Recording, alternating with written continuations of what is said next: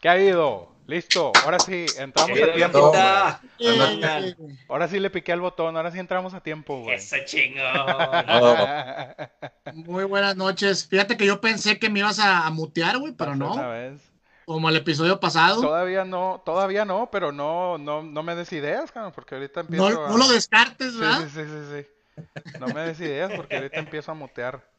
Este, ¿qué ha habido? ¿Cómo andan, raza? Todo bien, todo bien. Lunesito, lunesito Oye, ¿por qué, por qué traen playeras de patriotas? ¿Qué pasó? De repente dio giro el, el podcast. ¿o Ya sabes que este cómo es de mamadora la gente, güey. Ya sabes cómo es de mamadora Mira, la gente, güey. La verdad, güey, es que gran parte de que no estuve en el episodio pasado es porque quiero darle un giro totalmente distinto a este podcast, güey, y queremos Vas a bajar de peso. gano, güey. No vamos a hablar de esto, no vamos a hablar de soccer, como dice Willy, vamos a hablar ¿Qué de es, qué es soccer, güey. Yo no sé qué es soccer, güey. Pero Sí, ahorita si quieres me explicas, güey. No te preocupes. Pero bueno, está bueno, no, está bien. ¿Qué ha habido? ha habido, ¿Cómo señores? andan? En principio de semana, lunesito, tranquilón. Este, vamos a empezar. Cumplió. Muchos temas. Este rollo, muchos temas ahí que se vinieron, eh, vinieron haciendo en este fin de semana. Este, ahí los temas de, de fútbol de estufa sobre todo, pero bueno, ya estaremos platicando más adelante de ese tema. Pero pues vamos a darle rápido, Ricky. Oye, y aparte tenemos invitado. Hoy tenemos gente. invitado, entonces vamos a Correcto, señor. empezarle. ¿Qué, ¿Qué traen de tomar el día de hoy? ¿Cómo andas, Pivo? Bueno, yo traigo hoy, dejé descansar un poquito la lager y hoy me traje una, una Heineken, pero se me hace que no se alcanza a ver ahí. frente a la cara. Ahí está. Ándale ahí, mero. Una Sí, Heineken. déjala. Así Y no sí es cero. güey. Así la voy a dejar todo el programa, bien, muy güey. bien. ¿Tú, Willy? ¿Cómo andas? Tranqui, ahora sí yo, yo se ando con una lagarcita Ah, que es para lunesito. Tranquilona. lunesito. para lunesito. ¿vas a pistear o andas manejando otra vez? Eh, no, ho- hoy sí, hoy sí ando manejando, entonces. Literal. Hoy no va a haber cerveza, güey. Hoy, hoy sí nada, entonces. Iba a chupar, pero no va a tomar, güey. Las caras que haga, con las caras que haga Omar es suficiente, güey. Oye, Lucho, aparte, güey, no, no tenemos viáticos, güey, para irte a sacar del bote, güey, desde aquí Sí, hasta allá. no, no chingues. No, no, Bueno, así mero, así mero. yo traigo una, una, una Millercita High Life para lunes. Ah, de la. De las sí, a juego. Este, Todo. Bueno, vámonos a lo que nos truje, Lucho. ¿Y de una vez o qué? Vámonos. Bueno, Que se arme, que Una se arme, estamos venga. creando expectativas, pero de una vez ya suéltalo. ¿Quién es el invitado el día de Max hoy? se le queman, se le queman las manos, güey. ¿se dan cuenta cómo anda Omar? Anda bien Hombre, raro, güey, Omar, pero bueno. ¿eh? Vámonos, una vez.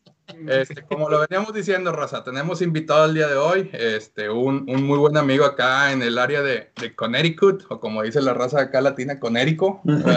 Este, bueno, nuestro invitado ha trabajado en radio, televisión, prensa escrita, prensa digital, ha cubierto mundiales de fútbol, Juegos Olímpicos, Supertazones, finales y Juegos de Estrellas de la NBA, Juegos Panamericanos, Juegos Centroamericanos.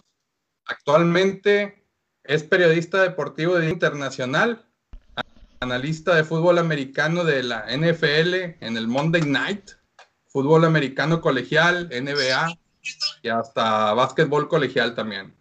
Comentarista en diferentes programas de ESPN, eh, como NFL esta noche, NFL Live, Cronómetro, Sports Center, entre otros, más los que vengan. Entonces, aquí voy a hacer una, una, una paneo rápido y dámosle la bienvenida al buen Pablo Viruega. Bravo. Bravo, Pablo. No, hombre, gracias, gracias, gracias, mi Luis. Aquí estábamos con mucho gusto. También saludos ahí a Luis, a Omar, a Ricardo y a todos nuestros cuates de Podcast castrando. Con, con- con- con ese nombre no te puedes pasar porque si te pasas, ya, ya te está pasado. Pero le agregas un y entonces ya te llevas a toda la familia. Y nos ha sucedido, no vamos a decir nombres para no quemarlos, pero nos ha sucedido que otros invitados no saben pronunciarlo, pero tú te sacaste un 10, güey. Eh, sí. Ay, bro. Y, y hay unos que los corrigen ¿verdad? también, entonces. Exacto.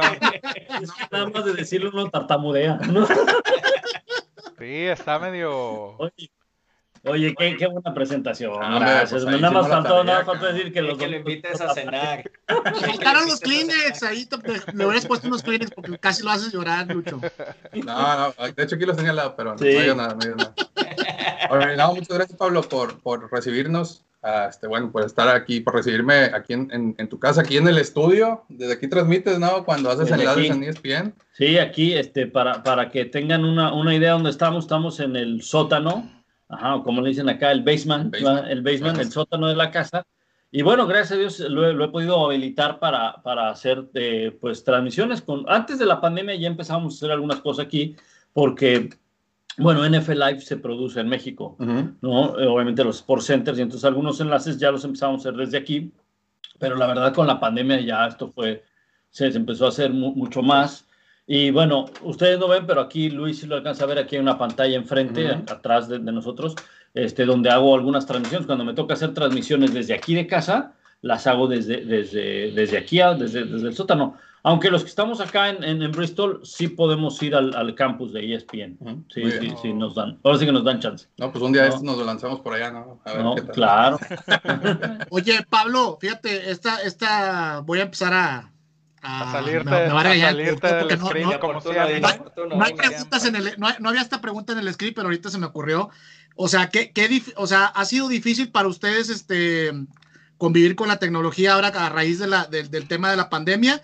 ¿O ya venían ustedes trabajando con, con temas de, de transmisiones, este, digamos, remotas, etcétera, etcétera? O, o normalmente están más acostumbrados a que todo fuera presencial en los estudios? ¿Ha sido complicado eso para ustedes? Pues eh, mira, Omar, hay unos que sí son medio piedras para la tecnología, ¿no? Entonces no encuentran todavía dónde está el botón de encendido y apagado. No, yo creo que en general sí, sí, sí, se tuvo que lidiar un poco. Eh, en mi caso, de- fíjate que desde que yo empecé en los medios siempre me gustó el tema de, de un poquito detrás de micrófonos o detrás de cámaras, o sea, y eso, eso me acuerdo que me lo enseñaron mucho en la universidad. A ver, si tú vas a estar enfrente de las cámaras, por lo menos sé cómo o, o aprende cómo se maneja una cámara. No vas a acabar siendo un camarógrafo, pero al menos ten esa poca noción. Y siempre me ha gustado un poquito el, el cómo eh, tener las herramientas para mejorar eh, mi trabajo. Por ejemplo, yo, yo, antes de entrar a ESPN trabajé muchos años en radio. Entonces, cuando yo, yo empecé, pues eran unas grabadoras grandes mm, de cassette, de cassette. Y después vino el minidisc. Y entonces con mi dinero yo me compré un, un minidisc y, y ahí ya podías editar y cortar tracks y, y demás. Eh, y lo mismo ocurrió con, e- con esto. O sea, yo te puedo decir que este, este set que ustedes ven aquí, pues este yo, yo lo puse. O sea, las repisas yo lo puse. Claro, los cascos, los cascos es una colección que yo, yo empecé a hacer, los libros que, pues antes de que, de, de que empezara el Internet, pues la única manera era a través de libros, de, de empezar a, a juntar información. ¿no? Entonces, este, pues yo diseñé esto y con algunas luces que me prestaron de, de, de E ESPN, ya después, cuando vino la pandemia, sí ya nos dieron que, por ejemplo, pues una iPad, una, no ven el monitor, pero Luis sí lo ve, es un monitor grande que nos sirve también como back, ¿no? Eh, eh, y otra serie de cosas que vas, vas perfeccionando. Entonces, en ese, pues, en ese sentido, sí, como que me, gustó y me, involu- me he involucrado más en temas de cómo hacer, por ejemplo, Omar eh, y, y nuestros amigos, le- el programa que tengo con el Tapa de Horolop, ese, ese lo producimos, este, el Tapa y yo, o lo produzco. Es 100%. O sea, entre los dos hacemos, entre los dos hacemos todo. Ujú. Y, y sí, lo que sí es que sí nos ha pegado un poco por el tema de que a los que estamos aquí en Bristol, la verdad pasamos algunos meses trabajando en casa, solamente unos meses. Ya después a- eh, nos dieron oportunidad de ir al campus y, y lo hacemos desde las cabinas. Lo único es que, por ejemplo, todo el, toda la temporada pasada de la NFL, el lunes por la noche, Lalo Varela estaba en una cabina y yo estaba en otra cabina, Separados. separados. Entonces, eso, eso sí fue un poquito, no, no, no tanto problema, porque por ejemplo, en el caso de Lalo, pues nos conocemos también que ya vas vas conociendo los silencios de la persona, ¿no? Ok. Él ya- tú ya sabes, en qué entrar. se va a callar y tú vas a entrar. ¿no? Y, y- y- y puede ser que estés en la misma cabina y ni siquiera te estés volteando a ver, pero sabes en qué momento va a entrar uno y otro. Mm.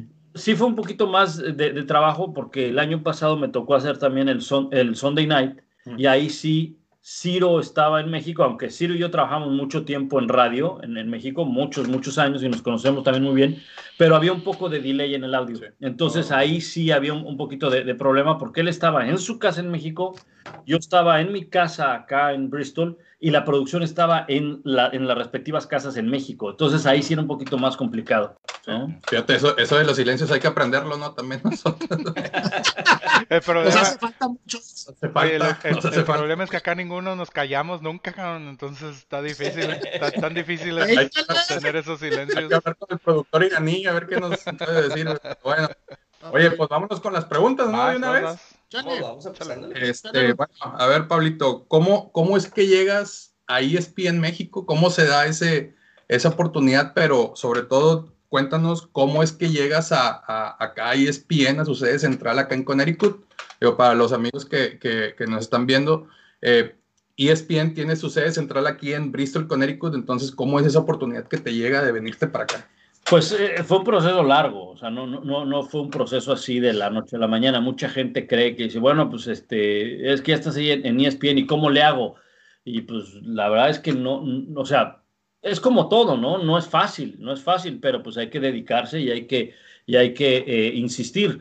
Yo inicié en 1993, segundo año de la universidad, yo estudié Ciencias de la Comunicación y, y en el 93 empecé en radio, hice mucho radio. En el 99 eh, se me abrió la oportunidad para ir a TV Azteca, estuve en TV Azteca del 99 al 2003, fue la experiencia que tuve en televisión. Y en el 2003 empecé a hacer, eh, eh, fue cuando no me llamaron, pero más bien me enteré, o, bueno, sí, a- alguien me dijo, ¿sabes qué? Van a hacer un casting de ESPN. Ujú. Entonces fui, hice un casting, eh, resulta que era para un programa de NFL.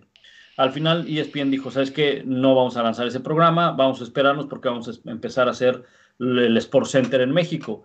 En aquel entonces el Sport Center que veíamos en México se producía en Argentina. Ok. ¿ok?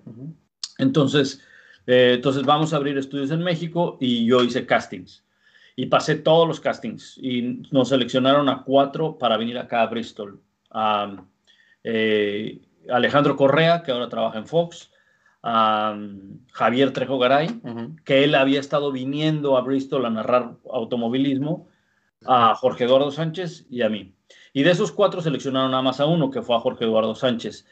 A Fernando Palomo lo estaba haciendo el Sport Center en Argentina. Michelle Lafontaine eh, había trabajado en ESPN y la seleccionaron de aquí en un casting que hicieron acá en Estados Unidos. Y bueno, Heriberto Murrieta, pues con el- la, la experiencia que tenía y, y demás, pues fue, fue también seleccionado. Entonces yo ahí empecé a tener los primeros contactos con ESPN, ¿verdad? Eh, después vino otro segundo casting para Sport Center y les dije, oye, pues qué onda. Y me dijeron, no, carnal, pues tú ya, o sea, tú ya, no, es- esto, no- esto no es carrusel, güey, o sea, tú ya tuviste tu, tú ya tuviste tu vuelta, ya estuvo, ¿no? Ajá. Este, entonces, pues sí, ahí fue medio frustrante porque, por- por- porque no fui seleccionado y cuando quise en una segunda oportunidad, pues me dijeron, no, pues ya, ya, ya te vimos, ya, ya no es necesario verte, ¿no? Pero bueno, pues gracias a Dios se abrió la oportunidad de que me dijeron, ¿sabes qué? Este, en un Sport Center de los domingos vamos a necesitar un analista de NFL. Ellos querían hacer un programa como el NFL Primetime, previo al domingo por la noche. Ok. En aquel entonces ESPN tenía los derechos del domingo por la noche, acá en Estados Unidos, porque lo sigue teniendo para Latinoamérica, pero acá en Estados Unidos era como el Monday Night, ¿no? Entonces, previo al domingo por la noche, ellos querían poner un programa con todo el resumen de la jornada y que le diera paso al domingo por la noche. Pero eh, NF, eh, ESPN Bristol les dijo, ¿saben qué? No, apenas ustedes están empezando y, y, este, y entonces no. Y el caso es que este, dijeron, pero ¿sabes qué? En lugar de hacer ese programa NFL, vamos a hacer un Sport Center. Y le vamos a meter todos los juegos de NFL. Le metemos algunas otras notas de otros deportes y entonces ya es un Sport Center. Pero en realidad era un programa de resumen de NFL y pues para llenar algunos huecos había, había dos segmentos de análisis, ¿no? Y entonces este, yo entraba en esos segmentos de análisis y pues hacía mis análisis del partido, ¿no? Realmente era muy, muy austero porque no era un, un set como el- los que ahora vemos de ESPN. Era el set de Sport Center y al lado había un, un escritorio, no te miento, del tamaño de esto, ¿eh? Del tamaño de esto, ajá, y con una cámara enfrente. Y entonces, del set de Sport Center me preguntaba, no era que estuviéramos así, Ciro y yo, ¿no? Porque era, era, era generalmente era, era con Ciro, ¿no? Ciro estaba en el set de Sport Center y yo estaba acá. Y entonces, pues yo me echaba mi choro, mi verbo y ya está. Y órale, gracias, carnal, pues nos vemos en otro ratito más y ahí te echas otro, otro análisis. Bueno, pues eso me abrió la puerta para que eh, en Bristol me, me dijeron, oye, ¿sabes qué? Este, necesitamos que vengas a narrar un partido porque pues tal y tal. Todas sus opciones se les, se les habían acabado. Entonces, pues ahora sí que la última opción eres tú, ¿no? Y entonces, este, pues vine un par de veces a narrar algunos partidos y eso me ayudó para entonces tener el contacto con la gente de acá de Bristol. Y entonces tenía, con- eh, tenía el contacto con los de Bristol y con los de México y la verdad es que no dejé de tocar la puerta en Bristol de, oye, ¿qué onda? ¿Hay oportunidad? ¿Hay oportunidad? No, pues sí, pero a ver, y esto. Entonces, eh, esto que te cuento empezó en el 2004, 2005, fui dos años analista de NFL en, eh, en Sport Center. Para el 2000, eh, 2007, perdón, fue 2005 y 2006. 2007, el grupo de radio donde yo trabajaba, eh, que es Estadio W, que hoy en día es W Radio, W Deportes, Sí. empezó a hacer televisión y empezó a hacer eh, en Sky un canal que se llamaba Estadio TV, que después ese Estadio TV se transformó en Televisa Deportes Network y hoy en día es TUDN. TUDN. ¿ok? Exacto. Entonces, cuando empezó Estadio TV, realmente pues la única competencia que tenía era, bueno, las únicas dos eran Fox ESPN, ¿no? Entonces, los de ESPN no me dijeron mucho de que, bueno, sabes que no puedes estar allá, pero los de, los de Estadio TV sí me dijeron, no, ya no puedes salir en, en ESPN, ¿no? Y entonces ese 2007 trabajé nada más con, con Estadio TV, pero yo seguí insistiendo, ¿no? En, en- en- irme a ESPN, realmente seguí tocando puerta y, este, y hasta que pues ya se me presentó la oportunidad y me dijeron, oye, ¿sabes qué? Hubo un par de ofrecimientos, pero no del todo, este, pues la verdad no del todo completos, ¿no? O sea, no me da la oportunidad de, de poner todo, todo mi trabajo en un lado, tenía que combinarlo con el radio, los del radio no querían, en fin, había un problema más allá de, de uno con la empresa, entre empresas, ¿no? Y ya hasta que en el 2008 me dicen, ¿sabes qué? Si hay una oportunidad de que te vengas a Bristol, este, ¿la tomas o la dejas? Dijo, no, pues la tomo. No, no, no, tranquilo, ve y háblalo con tu esposa y ya luego nos dicen. No, pero No, no, no, ya estoy aquí. ya, mi esposa, mi esposa me apoyó mucho, mi esposa me apoyó mucho y este, y bueno, eran otros tiempos. Teníamos ocho años de casados, mi hija la mayor tenía tres años, era más fácil moverse y este, y entonces ya en el 2008 es cuando decidimos venirnos para acá. ¿no? Excelente. Ahora, eh, esos cambios, como dices ahorita, temas familiares, que se da en una oportunidad fuera de tu país, fuera de tu ciudad, son muy complicados y pues en este caso Ricky, Mau, que, que no, no está ahorita acompañándonos y un servidor, pues hemos pasado por eso y sí es complicado hacer ese tipo de cambios cuando te sale una oportunidad. Pero luego vienen, ya una vez establecido, ya vienen cosas que empiezas a vivir en, en- tu trabajo, eh, experiencias profesionales. Y la, siguiente pregunta es esa, o sea, ¿qué ha sido lo más retador para ti estando acá en, en, E ESPN, en, en Bristol?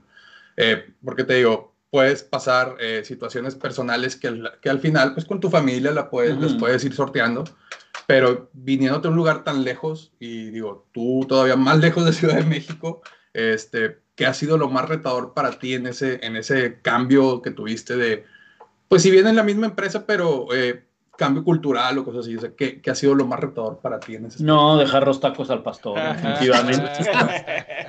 Eso lo- Todos no, estamos de no acuerdo el contigo. otro lado. Sí, no, estamos hombre. Todos estamos de acuerdo con Oye, lo recalcas en el podcast, ¿no? Todos los, todos los días, ¿no? Que Claro, sí, la mexicana. Exacto, sí, sí. No, fíjate que yo, a ver, en, en- en el tema familiar, obviamente, pues el, el, eh, yo tengo tres hijos, dos de ellos nacieron acá. De hecho, cuando mi esposa y, y- y cuando nos venimos para acá, mi esposa estaba embarazada. Entonces, este, tocayo. Del tocayo, exacto, del, del tocayo. Y, y, este, y entonces, pues, eh, en el tema familiar, el tema de, a lo mejor mucha gente no lo ve así, ¿verdad? Porque dice, ah, pero eh, pues, no es para tanto, ¿no? O sea, no es lo mismo que educar a una familia en México que educar a una familia en, en cualquier parte fuera de México, porque hay, hay no, no le quiero llevar a un conflicto, pero es una familia bicultural. Sí. Sí. O sea, mis hijos están creciendo con las costumbres de los Estados Unidos. No estoy diciendo que sean malas o buenas, no. Simplemente son otras, cultu- o- o- otras costumbres. Diferentes. Y yo- diferentes. Exacto, yo traigo otras costumbres, ¿no? Y quieras o no, hay Este- un choque, incluso como tú dices, Cultural. no conflicto, pero un mismo choque con tus hijos, ¿no? Digo, a mí en lo particular también estoy acá de este lado y, y, sí me pasa de repente que mis hijos, eh, a, veces hasta en el mismo idioma, ¿no? Porque ellos van a escuela, obviamente es este es escuela todo en inglés y, muchas veces ese choque sí a uno de este lado, el que ya está más acostumbrado, el que sí vivió allá en México, sí te, te puede llegar así como que, ah, caray, esto no es lo que exactamente lo que yo Y estás pasé. en Texas, Ricky. Sí, y estás en Texas. No, bueno, pero Sí. fíjate, estoy en Texas, pero sí. estuve tres años, cuatro años viviendo en Michigan primero. Entonces, o sea, quieras sí. o no, sí hay, sí hay diferencia, ¿no? Sí, e- eso yo creo que es- eso es, y eso es de lo que tienes que, que, este, que eh, ajustarte, ¿no? Y eso, es- y eso continúa, o sea, no, no es nada más desde que llegaste, sino que continúa, ¿no? Porque además en México es difícil, por ejemplo, que así estés en la Ciudad de México, en Monterrey, en Guadalajara, en las ciudades grandes. Es difícil que a lo mejor tus hijos tengan amigos de Japón, de China, de Ucrania, de la India, y acá es muy común. Sí. Acá es muy común, entonces, eh, insisto, no es, que esté, no es que sea malo, no es que sea bueno, no, es que son, son cosas que in- in- influyen, ¿no? Y, y que tienes que eh, saberlas manejar y aceptar y demás, ¿no? Pero en el, en el trabajo, en el trabajo yo creo que uno de los más, más grandes retos fue la, la paciencia, fue la paciencia y saber esperar tu, tu oportunidad, porque eh, pues mucha gente ahora me ve como el que, ah, el que narra el Monday Night, el que narra el Sunday Night, y, y cuando llegué a ESPN, lo que menos hacía era narrar NFL. Era Era eso. lo que menos hacía, era lo que menos hacía. Este, eh, yo llegué en el 2008, tuve que esperar siete años para narrar mi primer partido de NFL. O sea, na- bueno, narré algunos, narré algunos de pretemporada, ¿ah? pero para que me incluyeran en el Sunday Night primero, que estuve creo que cinco años, si no mal recuerdo, este, el Sunday Night, y luego me pasaron al Monday Night. O sea, tuve que esperar seis años, siete años, ¿no? Entonces, lo podemos traducir al famoso dicho, yo en la estación de radio en México, donde pues tenía una buena posición, era considerado para todos los eventos que no tenían que ver con fútbol, ajá, era considerado para todos los eventos, eh, centroamericanos, panamericanos, Juegos Olímpicos, eh, Super Bowl, a veces final de NBA, aunque me tocó ir a, a una Copa del Mundo, pero era como que el encargado de otros deportes. De hecho, tenía es- esa- es- ese cargo, ¿no? De, de yo ser el encargado de otros deportes. Entonces, pasé de ser eh, cabeza de ratón A cola de león. a cola de león, ¿no? Y entonces, pues, es- pues sí formas parte del león, sí, pero no es lo mismo andar buscando queso que andar espantando moscas, ¿no? Entonces, este, Oye. Pablo, decía, decía un colega tuyo, Toño Rosique, en, en su podcast hoy en la mañana los estaba escuchando y decía, para lograr el éxito o para lograr tu momento eh, de éxito se necesita determinación y una pizca de suerte, ¿no? Que es lo que Sí. te pasa a ti por los movimientos también de que Álvaro sale de ESPN y se abre un espacio también para, para otros como tú, de que empiecen a narrar, este, eh, digamos, los, los, los partidos más importantes o con mayor rating de NFL, ¿no? Sí, no, de- va- de- definitivamente, ¿no? Definitivamente. Yo, este, yo, yo lo veo así. La determinación es muy importante, la preparación, el estar ahí. Y, algunos le llamarán suerte, yo le llamo una bendición de Dios, que eh, como tú dices, se va Álvaro Martín, ¿no? Se va Raúl Alegre, y entonces a Lalo y a mí nos ponen en el, Monday Night, ¿no? Y, y, y entonces, sí, hay una serie de combinaciones, como hay otras que te, que te acaban, este, pues no afectando, pero modificando, ¿no? modificando. Mira, el tema, de, el tema por ejemplo, de, de Álvaro Martín, pues es, un, es una pérdida muy, muy lamentable, ¿no? La verdad, es un tipo súper preparado, ¿verdad? Pero como tú dices, bueno, eso te abre la oportunidad. Pero, por ejemplo, en la NBA, eh, eh, creo que Bristol tenía eh, planeado tener dos parejas fuertes de NBA, y era Álvaro Martín y el coach Morales, y la otra era Ernesto Jerez y un servidor, ¿no? Y, y ¿qué ocurre? Que pues se va Álvaro, ¿no? Eh, la idea era mantener a Álvaro en la NBA, no entiendo las razones por las cuales no se quedó en la empresa, la, las desconozco, pero al no estar tampoco en la NBA, entonces Ernesto Jerez sube a narrar con el coach el año pasado, ahora lo hace con Fabricio Berto, hacen una magnífica pareja, y entonces yo me quedo así como que en el limbo, o sea, yo me quedo como que, como que no, y luego la NBA se divide entre la oficina de México y la de Argentina, y entonces pues ahí es cuando se te diluyen un poco las transmisiones, ¿no? Ya no tienes las mismas transmisiones que antes tenías, ¿verdad? Y que a lo mejor la combinación con Ernesto Jerez hubiera sido eh, más sólida, ¿verdad? Y Álvaro Martín y el coach. Entonces, sea una serie de cosas donde pues a veces te ves beneficiado, otras veces no te ves tan beneficiado, ¿no? Pero pues yo creo que al final, este, eh, pues todo no se puede, ¿no? Todo no se puede. Una vez alguien, alguien me decía, este, eh, es que el mejor lugar para trabajar es Bristol. Y digo, pues depende como tú lo veas. Dije, depende como tú lo veas. Si tú estás preocupado por tener presencia en televisión, pues entonces tienes que estar en México, porque en México se hacen todos los programas de estudio. Puedes estar en un Sport Center, puedes irte a Capitanes, puedes irte a Radio Fórmula, puedes irte a esto, y te, te, te, brincas de estudio a estudio. ¿Quieres estar en las narraciones? Bueno, pues a lo mejor tendrías que estar en Bristol, ¿verdad? Ajá. Eh, ¿Quieres tener más eh, eh, oportunidad de pasar tiempo con tu familia? Pues Bristol es la mejor opción porque no pierdes tanto tiempo en el tráfico de la Ciudad de México, la calidad de vida es otra. Entonces, si quieres estar en todos lados, pues, difícilmente lo vas a poder hacer, no, no se puede hacer, ¿no? Entonces, pues al final yo creo que ah, pues hay que darle gracias a Dios por lo que se presenta y las oportunidades. Y por último, hay muchas cosas, Omar, que están en una empresa tan grande como ESPN, hay muchísimas cosas que están fuera de tu control. Totalmente fuera de tu control. ¿no? Sí. Oye, Pablo, le, le, dándole un poquito de entrada aquí a la raza que está con nosotros eh, conectada. Saludos primero a toda la raza que está ah, conectada. que se conectó. Muchos de ellos, te soy honesto, este, como que supieron que ibas a estar y se conectaron más por ti que por nosotros. Pero este, la mayoría, la mayoría, si no es que todos, como siempre, como, exacto.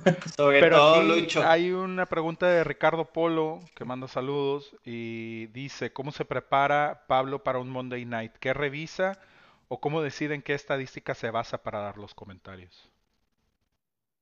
Bueno, tienes un, tienes, o sea, ya tienes un, un este, pues un proceso a seguir, ¿no?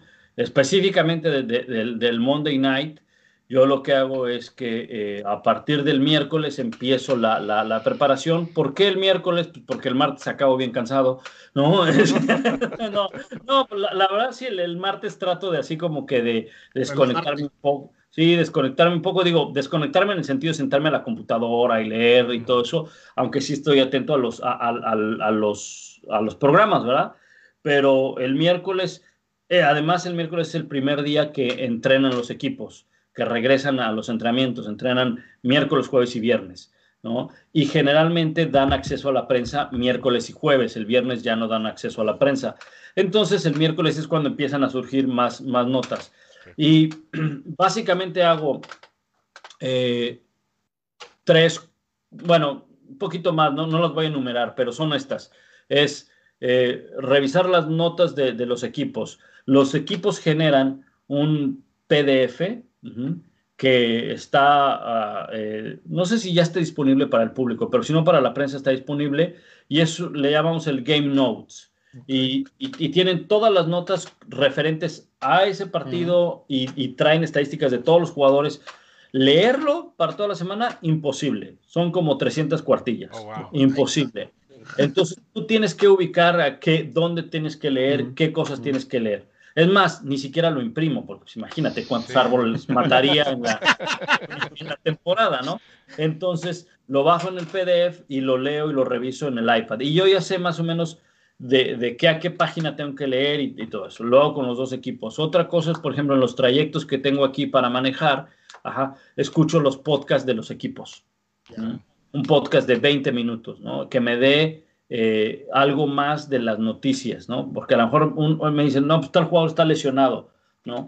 Pero a lo mejor en ese podcast me dicen, ah, pues se lesionó la rodilla, esa misma rodilla se, les, se, se, se lesionó o se la lesionó en su último año de colegial. Ah, pues mira, No. Y si vienen historias, Detallado. más detallado, exacto. Luego, en el, en el lunes por la noche, te ayudan un poquito porque es una propiedad de ESPN, es un juego que produce ESPN. El domingo por la noche no es de ESPN. Aunque en México y en Latinoamérica se ve a través de ESPN, la producción es de NBC en los Estados Unidos. Entonces, para ESPN en inglés, el domingo por la noche no existe. O sea, hay- o sea, tú les puedes decir, no, es que lo tenemos en Latinoamérica, ah, pues a, que a todo dar, carnal, pero pues yo no veo Latinoamérica, yo estoy en Estados Unidos y yo veo el, el- el Sunday Night acá en Estados Unidos, ¿no? En, en, en NBC. Ajá. Sí. Entonces, eh, para, el para el lunes por la noche, que sí es de ESPN, que sí es producción de ESPN, hay un área de research, le llamamos, de, pues, de investigación o de estadísticas, que ellos generan un paquete de información como de unas 50 cuartillas, ¿no? Y eso sí trae información específicamente del equipo y trae historias y trae cosas y entonces esa sí te la lees completita, ¿no?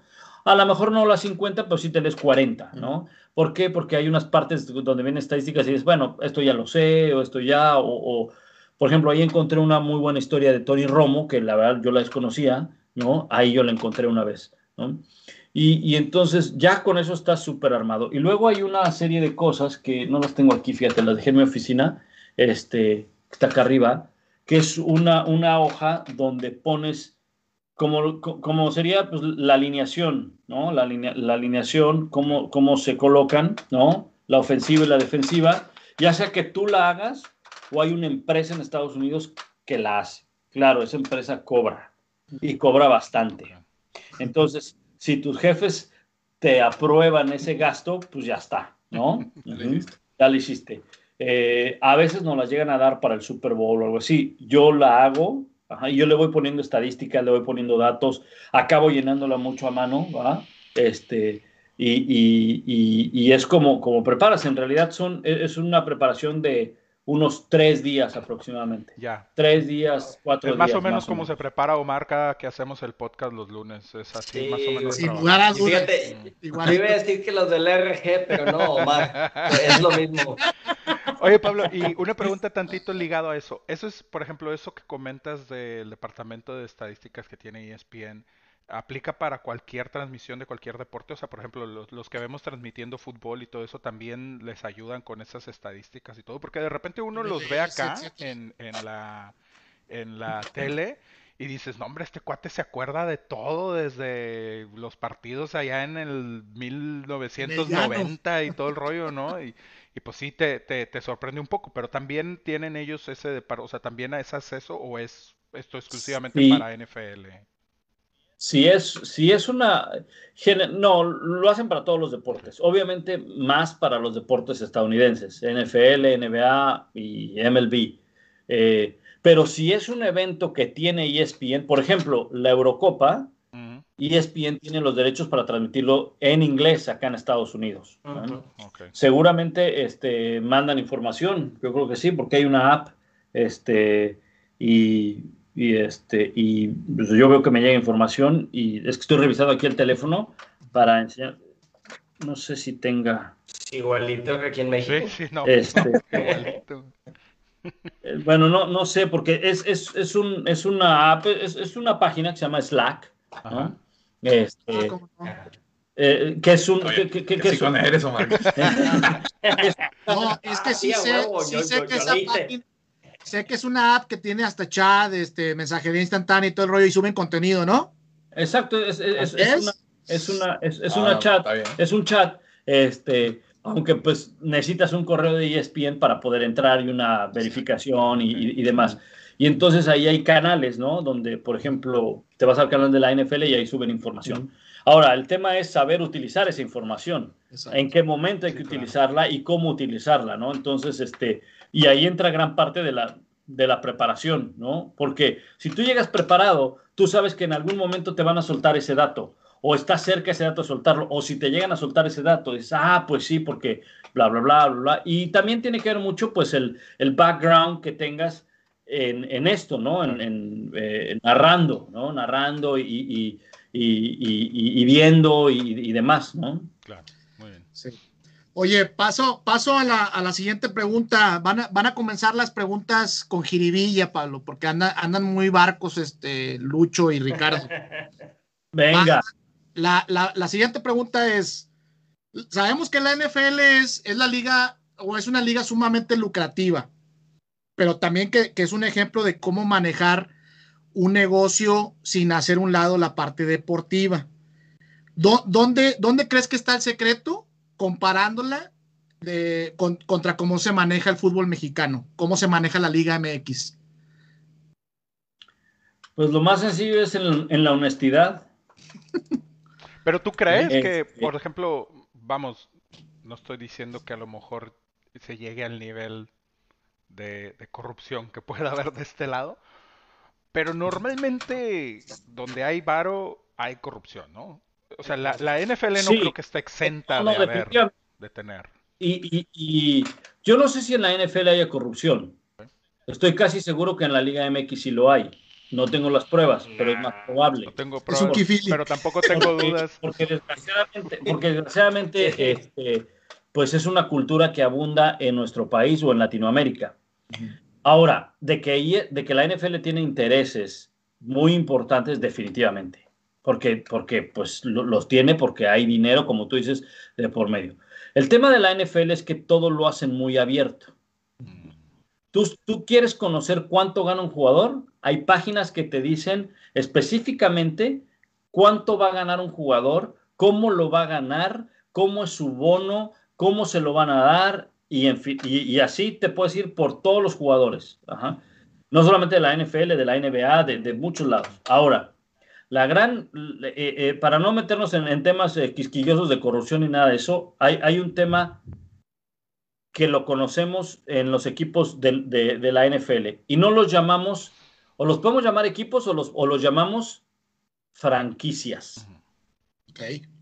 En la Liga MX tú no puedes llamar una franquicia a un equipo, porque no es una franquicia. Aunque así se le llame a veces. Aunque así se le llame, pues le llama mal. El tema de la franquicia a mí me pusieron este ejemplo y es, y es, muy cierto. A ver, el McDonald's es una empresa americana que tiene sus franquicias en muchas partes del mundo. Y tú sabes que vas a llegar a algún lado del mundo, a un McDonald's, y tú vas a pedir la Big Mac. Y va a ser igual a la que comes en Los Ángeles, en Texas, en México, en China, donde sea. La Big Mac es la Big Mac. Y las papas a las francesas son las papas. No, es de que, eh, no, acá le vamos a poner este. Y eso pasa con los equipos de la NFL. Para tú tener, para hacer una franquicia de la NFL debes de cumplir con ciertas cosas. Además hay otro, hay otro tipo de cosas. Por ejemplo, el comisionado. El comisionado es puesto por los dueños. En la Liga MX, el comision o el presidente, pues el hecho de que tenga un antecedente que estuvo en el América y que trabajó para la empresa Televisa, ya no lo hace tan claro. Mm, sí. Aunque obre muy bien, ¿eh? Ojo, aunque obre muy bien.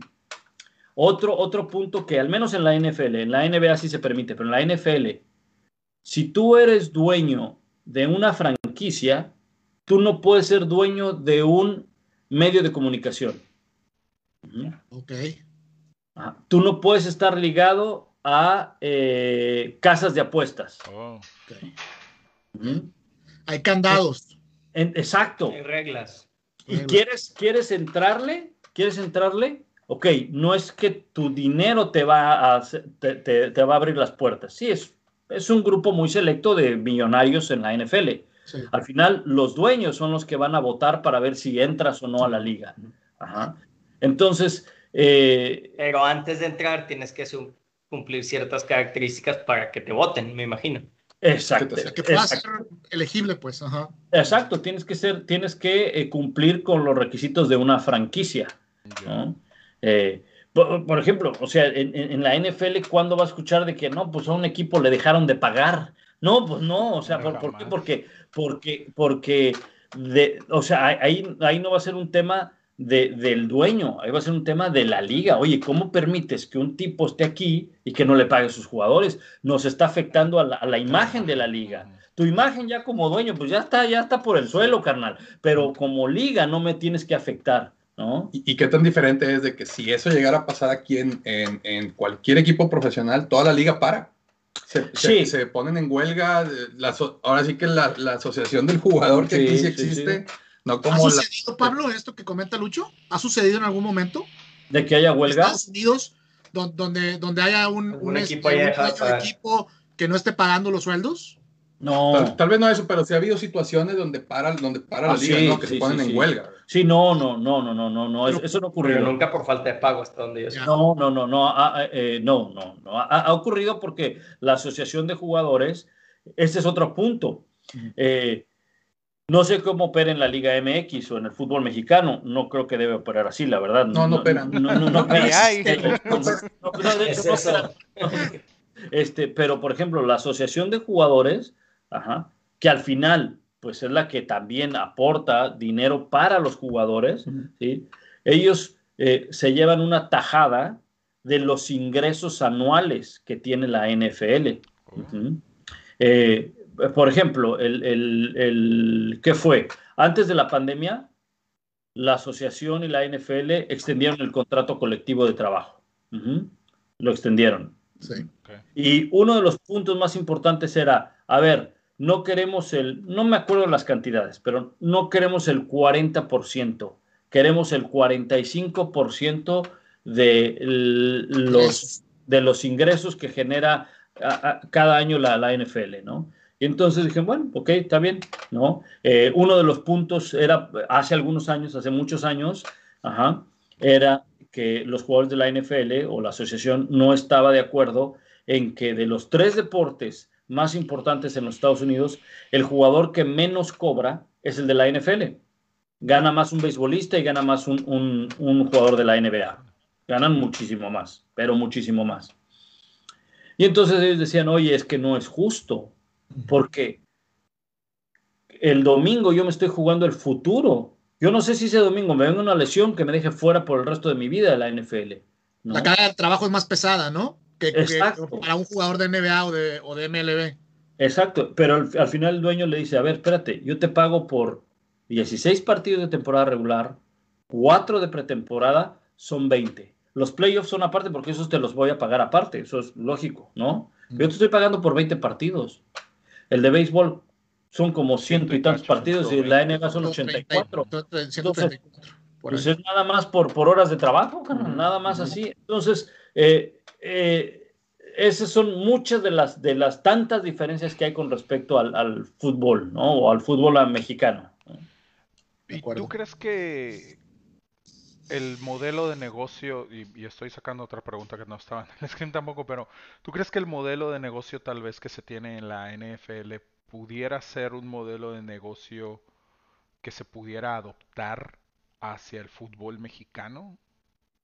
Como tal, en los equipos, distribución de dinero, organización, ese tipo de situaciones. Y que, y que eso obviamente, vamos, de que se puede adoptar a lo mejor lo puede hacer, pero que pudiera ser obviamente, porque son dos, son dos aficiones totalmente diferentes, son consumidores totalmente diferentes, son Dos mundos. deportes totalmente diferentes, pero que de alguna manera pudiera sacar beneficio tal vez la Liga Mexicana de Fútbol al copiar ciertas estructuras y ciertos modelos de la NFL.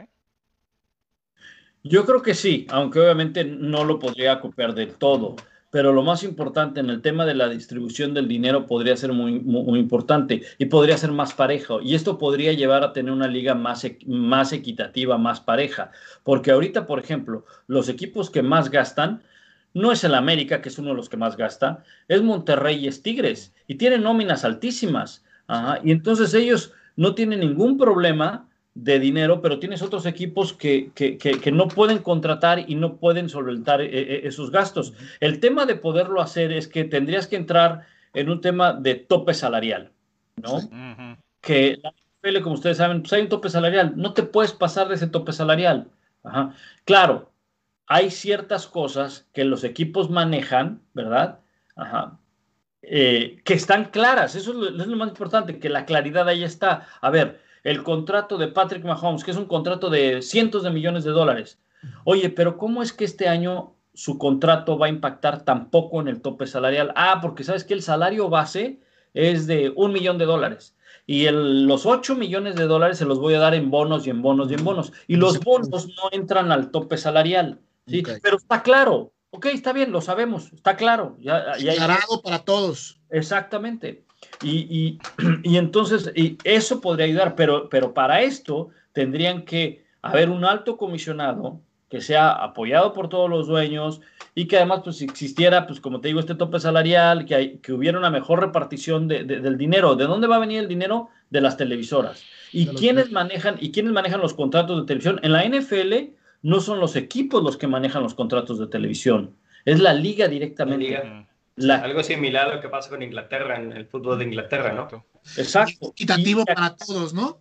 Exacto. Y acá, por ejemplo, pues son las televisoras las que se arreglan con los, con los equipos, con los, con los equipos directamente, ¿no? Entonces, sí podría ser, pero sí tendría que venir una reducción muy fuerte en cuanto a, a nóminas de jugadores, ¿no? Para que todos, y entonces, ¿a quién afectarías?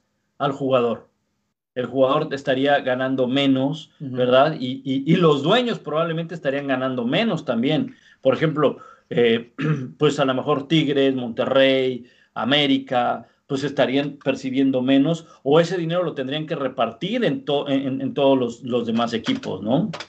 Sí, pues sí, es sí. que bajo ese concepto sí está complicado porque al final del día... Eh, pues es un negocio, ¿no? Incluso en algunas ocasiones lo hemos comentado aquí y yo lo llegué a escuchar eh, en, varios podcasts y, y, y, programas de radio. Eh, sobre todo, bueno, con Mario Castillejos hoy en Monterrey, él insistía mucho en que, en que un equipo de fútbol no era un negocio. O sea, él decía, si ustedes vieran las finanzas de un equipo de fútbol en México, no pensarían lo que piensan de los dueños o de los equipos, porque muchos de ellos realmente no son un negocio, o sea, no le están sacando dinero a, a, a los equipos de fútbol, ¿no?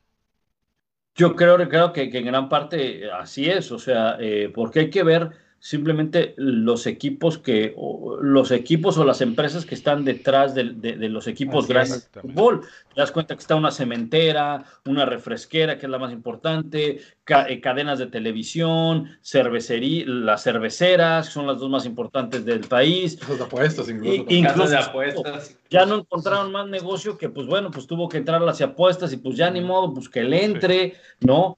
Creo que no es sano que un, una casa de apuestas sea dueño de un equipo. Creo que no es sano, o sea, porque deja mucho de especulación.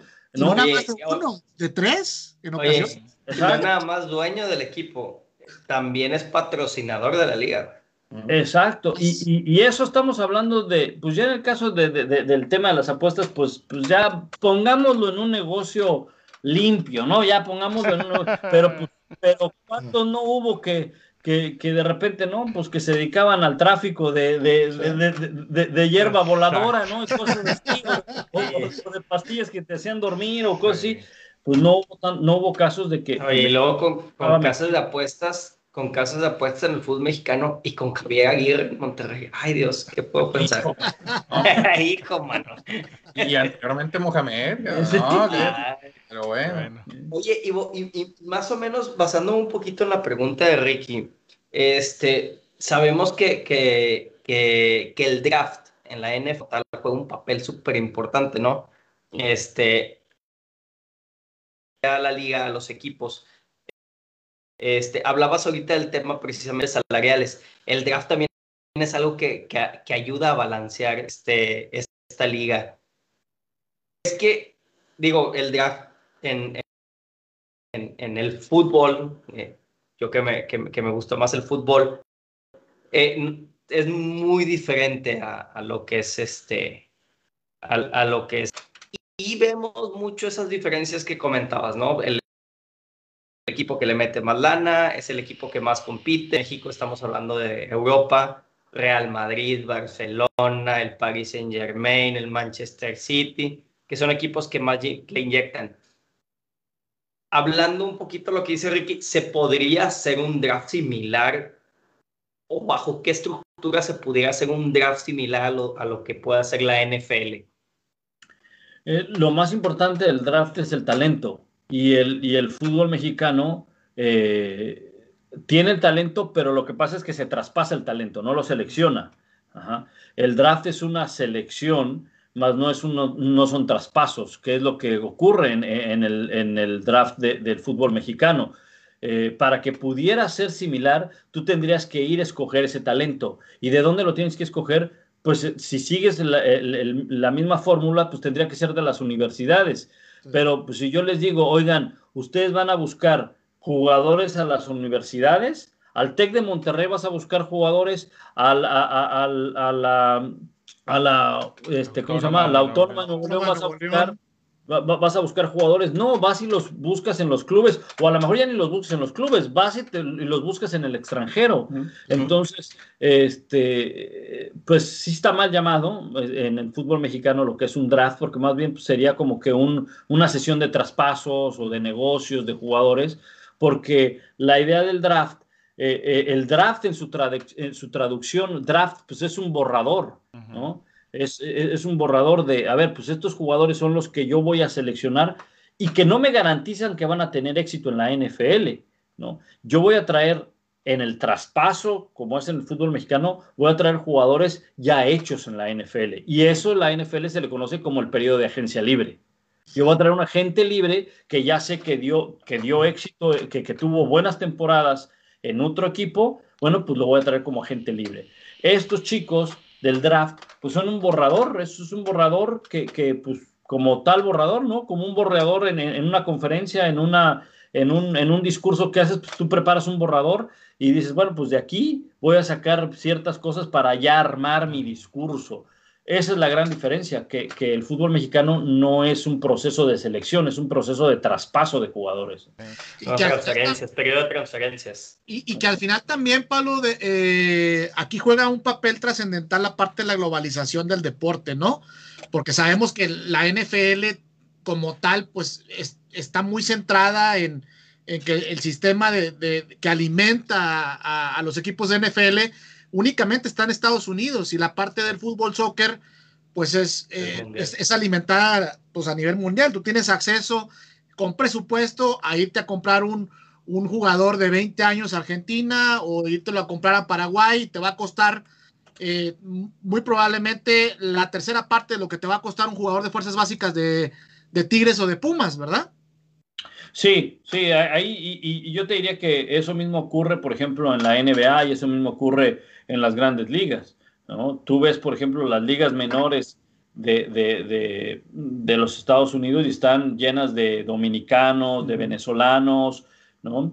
Eh, el tema de la NFL, pues sí, como tú dices, es un tema específicamente de los Estados Unidos, porque aquí está el mejor talento, o sea, no, no hay que buscar en otros lados.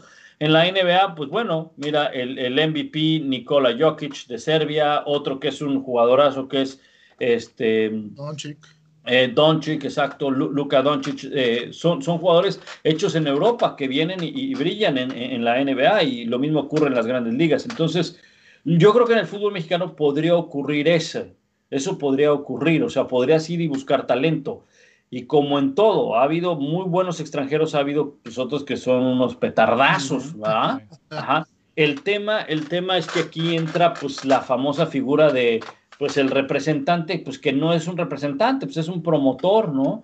Es un promotor que, que hace la transacción y a lo mejor ya nunca más se vuelve a saber de él, o a lo mejor nada más está haciendo transacciones en lugar de ser un representante del, del jugador, ¿no? Entonces, eh, y, y, bueno, pues lo que sabemos que ocurre en el fútbol mexicano, probablemente en otras ligas también, pero lo que sabemos que, pues, eh, dentro de la tajada, pues, el, el, o dentro del pastel, pues tiene que haber rebanada para el promotor, para el director técnico, para el, el presidente y sí. también para el jugador, ¿no? ¿Por qué? Porque sí. la lana, porque la lana no es del presidente del equipo, la lana no es del dueño, porque no hay una figura de dueño, porque es una cervecería, porque es una refresquera, refresquera. porque es una casa de apuestas, porque sí, es... No, es, no es dinero de alguien específico. Exactamente. Oye, Pablo, por ejemplo, aquí muchas veces hemos comentado de y de hecho creo que fue el- el- en el programa pasado, precisamente estuvimos platicando eh, de cómo, eh, y es un tema, digamos, recurrente de cómo puede, cómo es posible que teniendo 330 millones de habitantes Sí, en. México no podamos conseguir 22 cabrones que jueguen a un buen nivel este, a nivel selección, ¿no? Eh, los problemas que está pasando, por ejemplo, ahorita la selección con cuestiones de, de- de falta de gol en la delantera y que si te traes a Funes Mori, que es naturalizado y que si no, y que si Chicharo, etcétera. A mí una de las cosas que me llama mucho la atención de la NFL es cómo se basan, sobre todo en el draft, de lo que hablabas ahorita, cómo se basan mucho en el colegial. El, deporte colegial aquí en Estados Unidos es, una locura y, y- eso obviamente no lo vemos en México.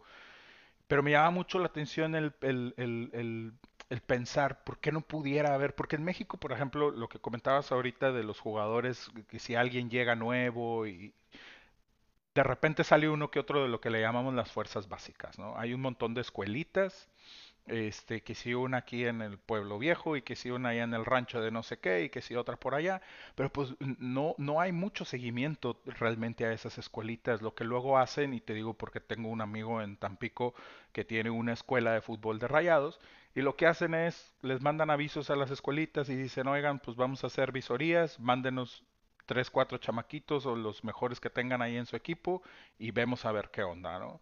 Pero pues eso lo decide el pelado que está en Tampico viendo a los chavitos que a lo mejor no tiene tan buen ojo o que a lo mejor no tiene eh, una estructura de estadísticas, por ejemplo, como se lleva a- aquí en Estados Unidos y todo eso. O a lo mejor recibe tajada también, Mm, como dijo Pablo. No, no, no, claro, claro. O, o- o es el hijo de mi compadre, pues lo voy a, lo voy a llevar para huevo. que vaya. Y eso ¿no? pasa bastante. Sí, entonces, Sí. Este, obviamente, pues no hay ese seguimiento desde, desde abajo.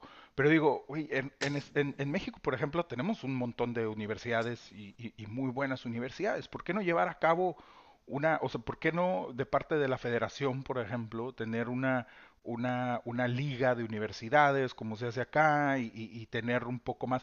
Porque aquí en Estados Unidos... Y en muchos casos, Richie, perdóname que te interrumpa, en muchos casos, jugadores de las mismas selecciones de, las, de, de, de algunas universidades ya están en fuerzas básicas. Exacto, Sí. sí. Entonces, y, y, y así los equipos se enfocan en, en un cierto, en, en las universidades, en un cierto grupo, pero, pero de los chavos que van floreciendo y, a lo mejor tendrías más oportunidad de verlos durante un torneo, durante más partidos, no en el entrenamiento de la escuelita allá de Pueblo Viejo, como te decía, o cosas así por el estilo. O sea, eh, eh, que, que eso, eso que tienen aquí, por ejemplo, en Estados Unidos con los colegiales, eh, la NFL como liga, como tal, está, eh, mete mano en eso, está ligada a eso, o son dos entes totalmente distintos.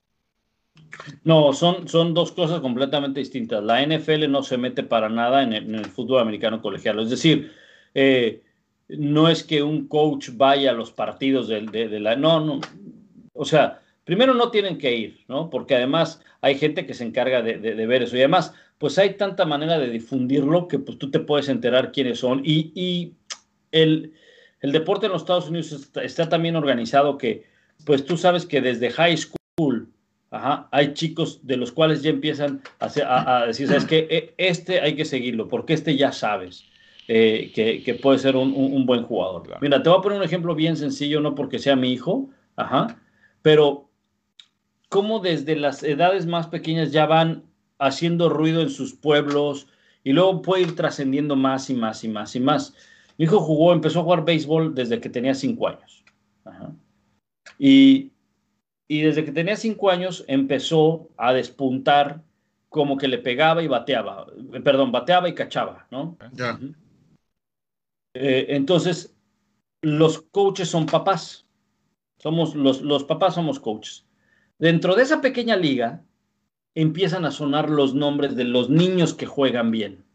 Y entonces cuando tú lleg- llegan ya a una edad en la que pues empiezan a pichar y, oye, ¿sabes qué? Ya vamos a formar un equipo de esta liga para que nos represente y juegue contra otras ligas. Pues entonces tú vas a empezar a escoger a los mejores, ¿no? Y entonces esos niños que tú empezaste a ver desde que tenían cinco años, pues, que se mantienen y que la gente, los, los, los papás saben, ah, pues mira, tráete a Luis y, y tráete a Lío y tráete a Alex y esto. Esos niños ya los conocen. Ajá. Y entonces, han jugado siempre juntos. Mi, mi hijo Luis en dos años va al high school. Entonces, cuando llegue al high school, ya habrá tenido 7, 8 años de que en el pueblo lo conocen porque ha estado en los equipos All Star que van a participar al Little League, ¿no? Ajá. Entonces, empiezan a hacer ese, ese ruido, ¿sí ¿me entiendes? Esa, esa eh, exposición y- y demás, ¿no? Y eso ocurre pues en todos. Tú, Ricardo, vives en Texas, donde el fútbol americano a nivel preparatoria es un espectáculo casi a nivel colegial. Casi a nivel colegial. Y entonces el coreback de tal preparatoria, oye, este ya, ya, ya lo viste, o sea, este tipo es un fenómeno. Y entonces empieza a hacer ruido. Un Trevor Lawrence no surgió ahora de que lo, de que lo seleccionó Jacksonville. Desde la preparatoria ya lo venían siguiendo. Y llega Clemson y es un programa mucho más grande. ¿Qué ocurre con, con, con lo que tú decías? De, a ver, ¿cómo es que no se pueden sacar jugadores de México con un país de millones de habitantes?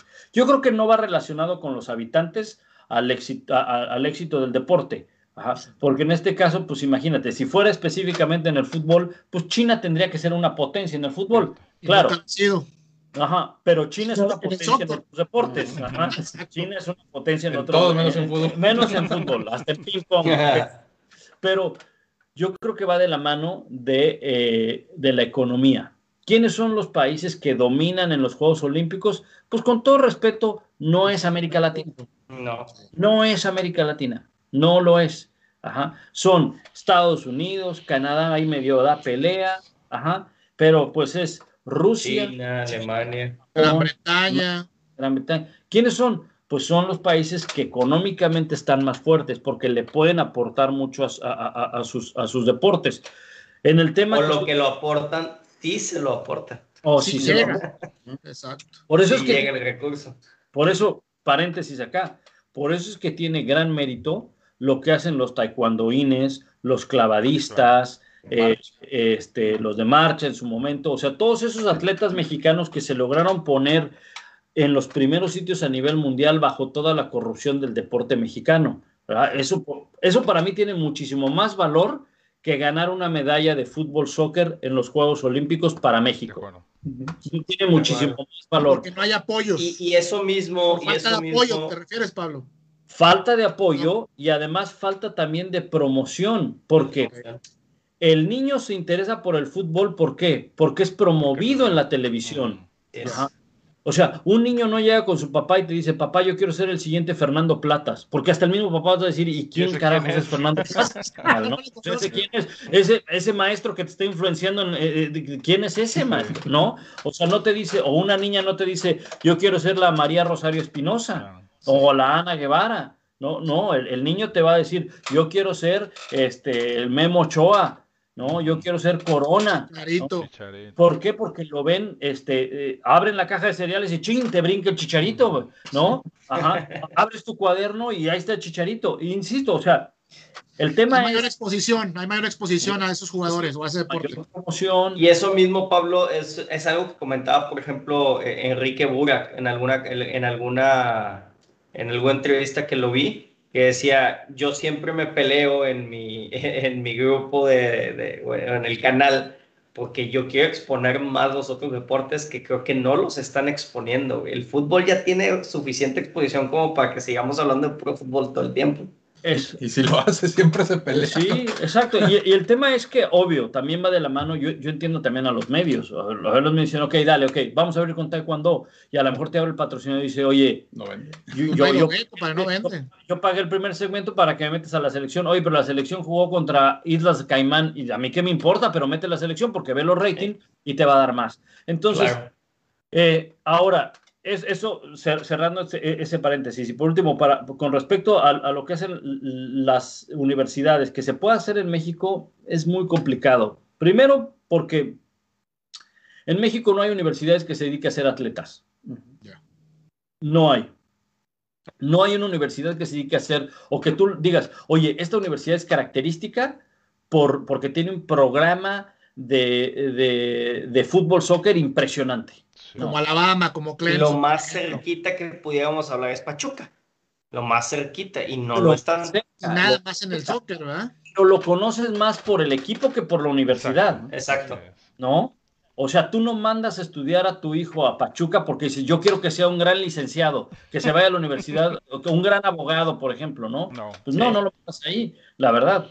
Eh, eh, y, y- y, por ejemplo, le voy a poner un caso y ustedes, lo- y ustedes ahí eh, seguramente están muy al tanto porque yo también. A ver, el TEC de Monterrey en los deportes es conocido por el fútbol soccer o por el fútbol americano. Americano. El americano. Americano. Por el americano, 100%. los borregos. Claro. ¿no?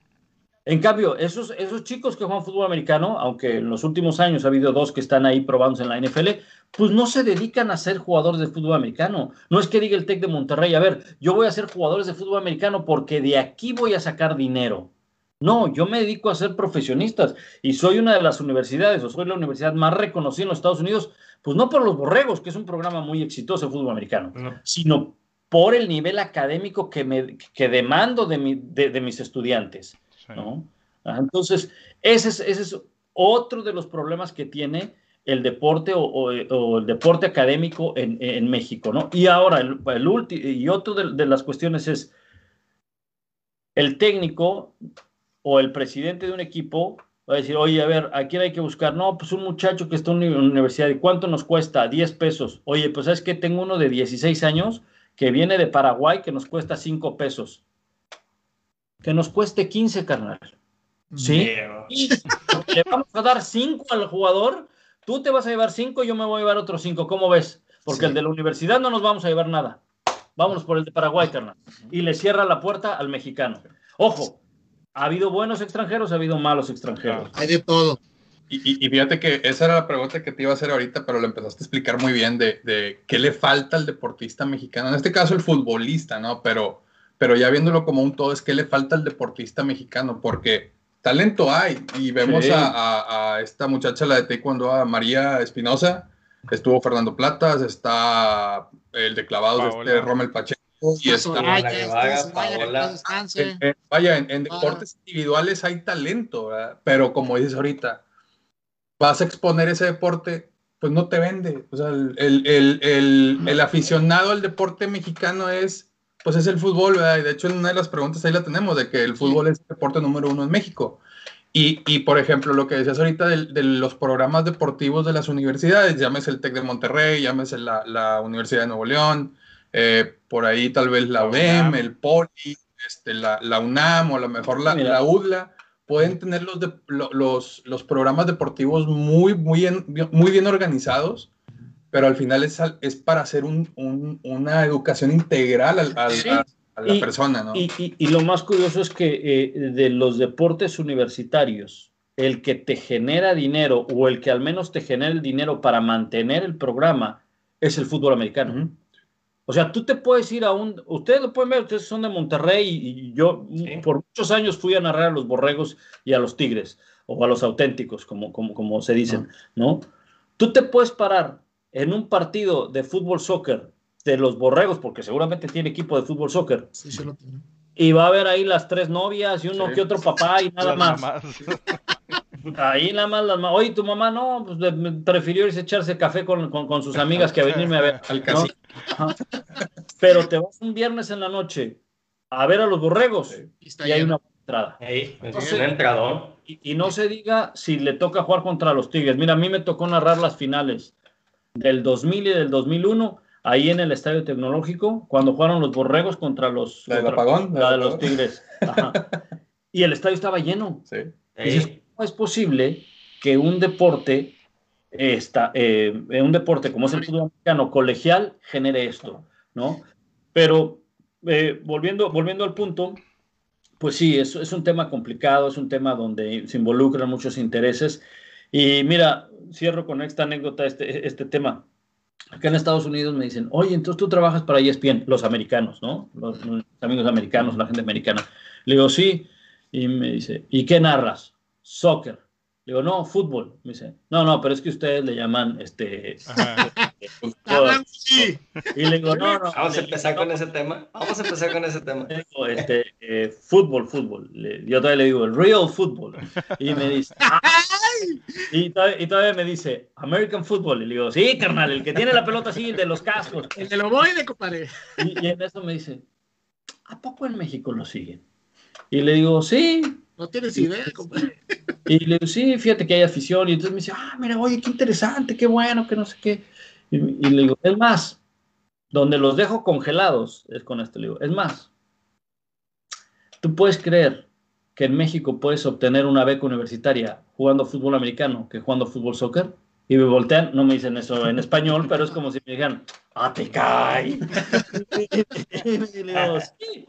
Claro, ahora hoy en día yo sé que hay universidades que también dan becas por jugar fútbol soccer, pero el tema de las becas en, los, en las universidades inició finales de los 80, yo creo, principios de los 90, a través del fútbol americano.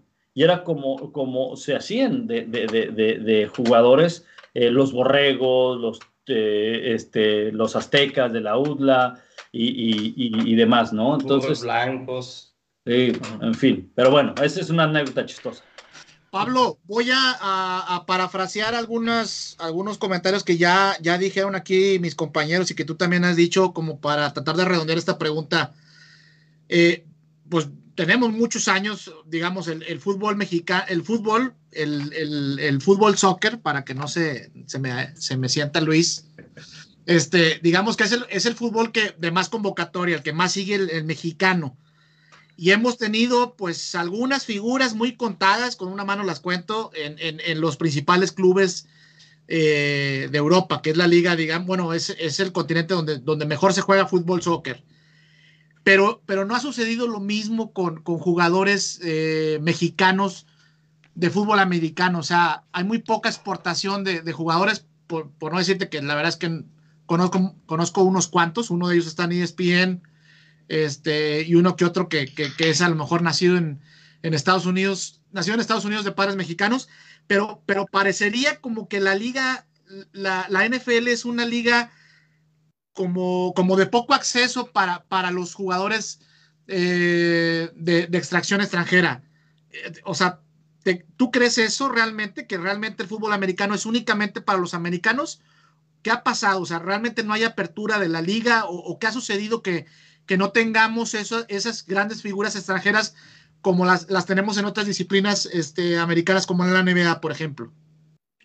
Bueno, yo creo que eh, en el tema de la NFL, la NBA es para mí la NBA y el básquetbol para mí es un desperdicio y va de la mano de los problemas que ha tenido el básquetbol mexicano por muchos años, porque ahí sí yo creo que México vaya, no es que llegara a tener un Dirk Nowitzki, un eh, Luka Doncic o algo así, o un Manu Ginobili, no, no, no, le falta muchísimo y es más, probablemente yo creo que ni lo vaya a ver en mi vida, ojalá me encantaría, pero no, yo creo que más bien es por un tema de, este, de que no han planeado bien en el básquetbol, en el básquetbol, ¿verdad? De que pudiera competir, sí podría competir y podría haber más mexicanos, seguramente.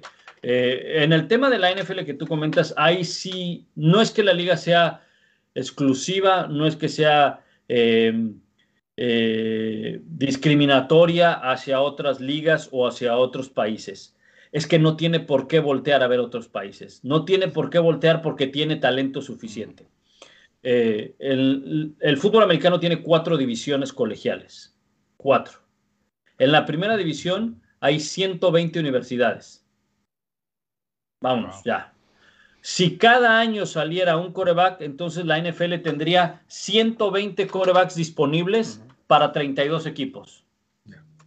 No, pues no. Entonces ya, Estás frito. ya no te cuento las que hay en segunda, en tercera y en cuarta división. ¿no? Y, aún así ve, y, y, aún así ves petardazos, ¿no? En los primeros equipos del NFL. Sí, sí, sí, sí. Yo creo que más allá, para mí me queda claro, este, perdón, para mí me queda claro, perdón, como que claro. quería estornudar. Eh, yo creo que el, el, es bien difícil pensar que un jugador que llega a la NFL no tiene talento.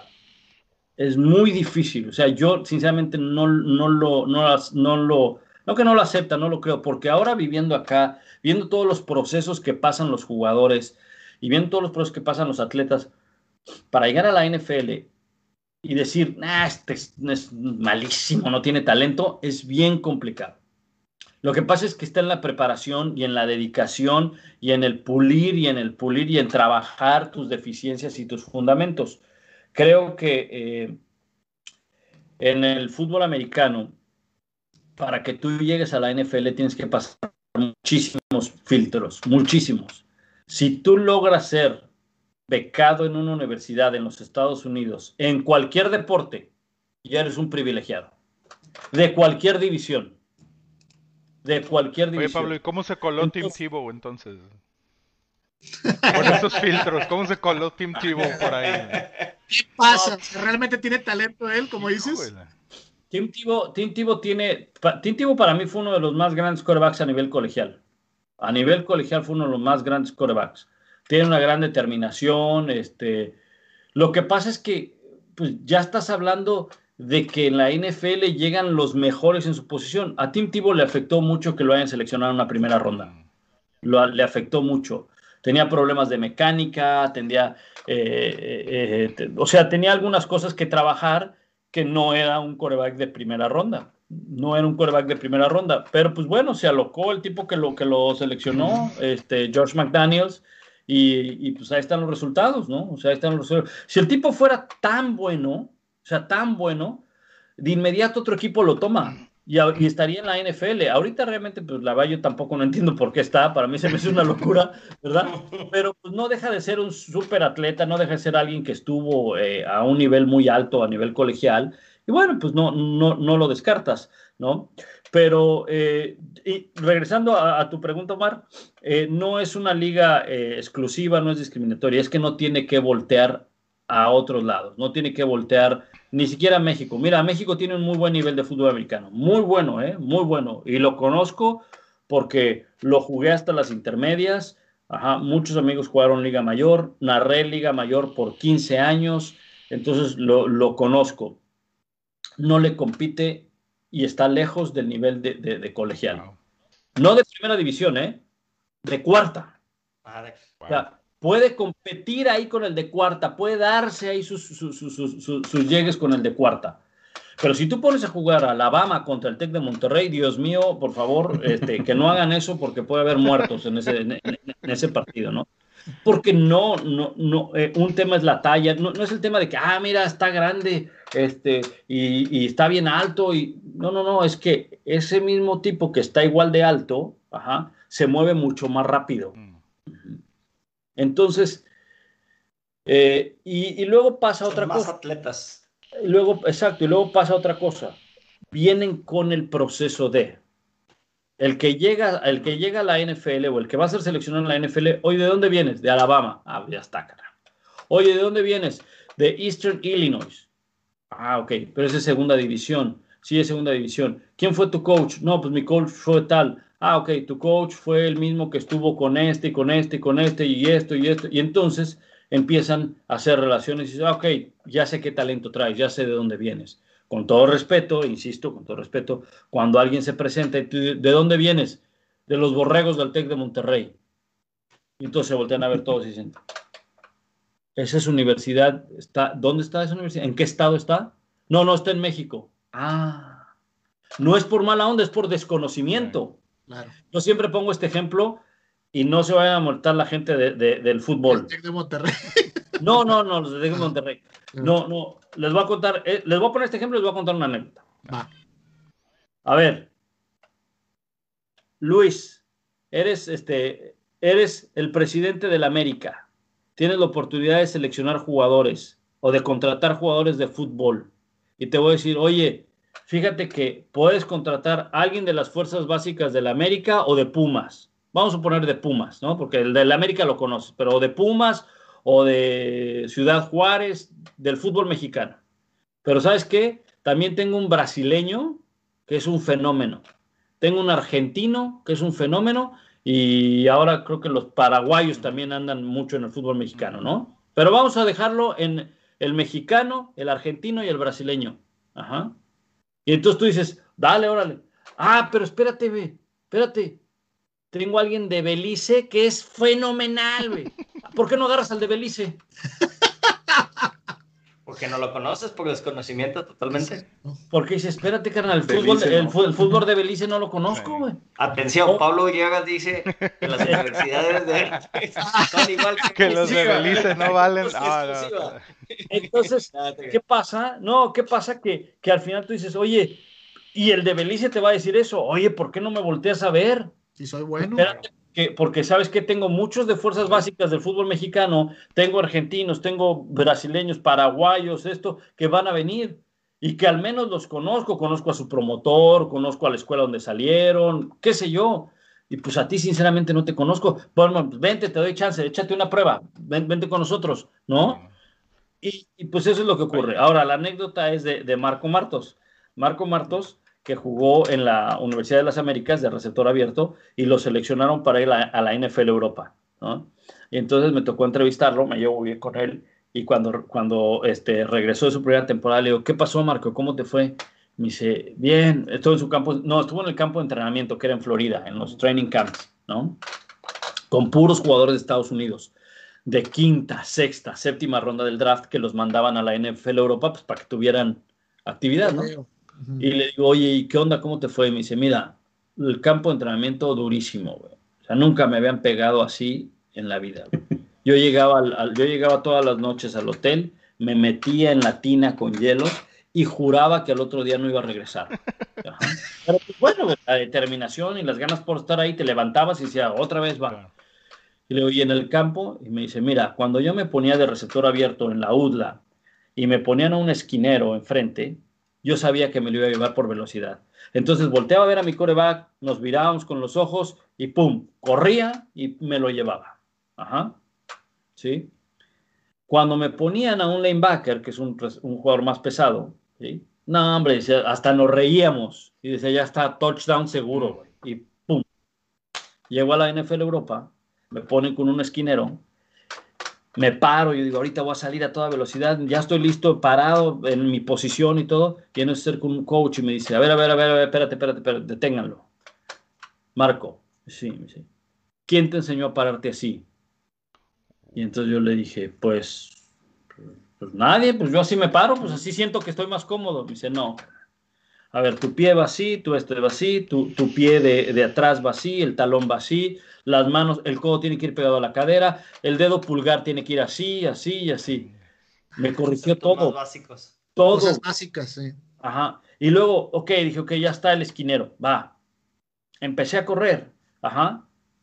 No lo alcanzaba, no lo alcanzaba. Me ponen un linebacker, ajá, y dije, este me lo voy a llevar, no hay bronca. Empecé a correr y el tipo para atrás, corriendo para atrás, pum, pum, pum, pum, pum, y yo apenas lo alcanzaba. Güey. Dice, se mueven rapidísimo, se mueven rapidísimo, ¿no?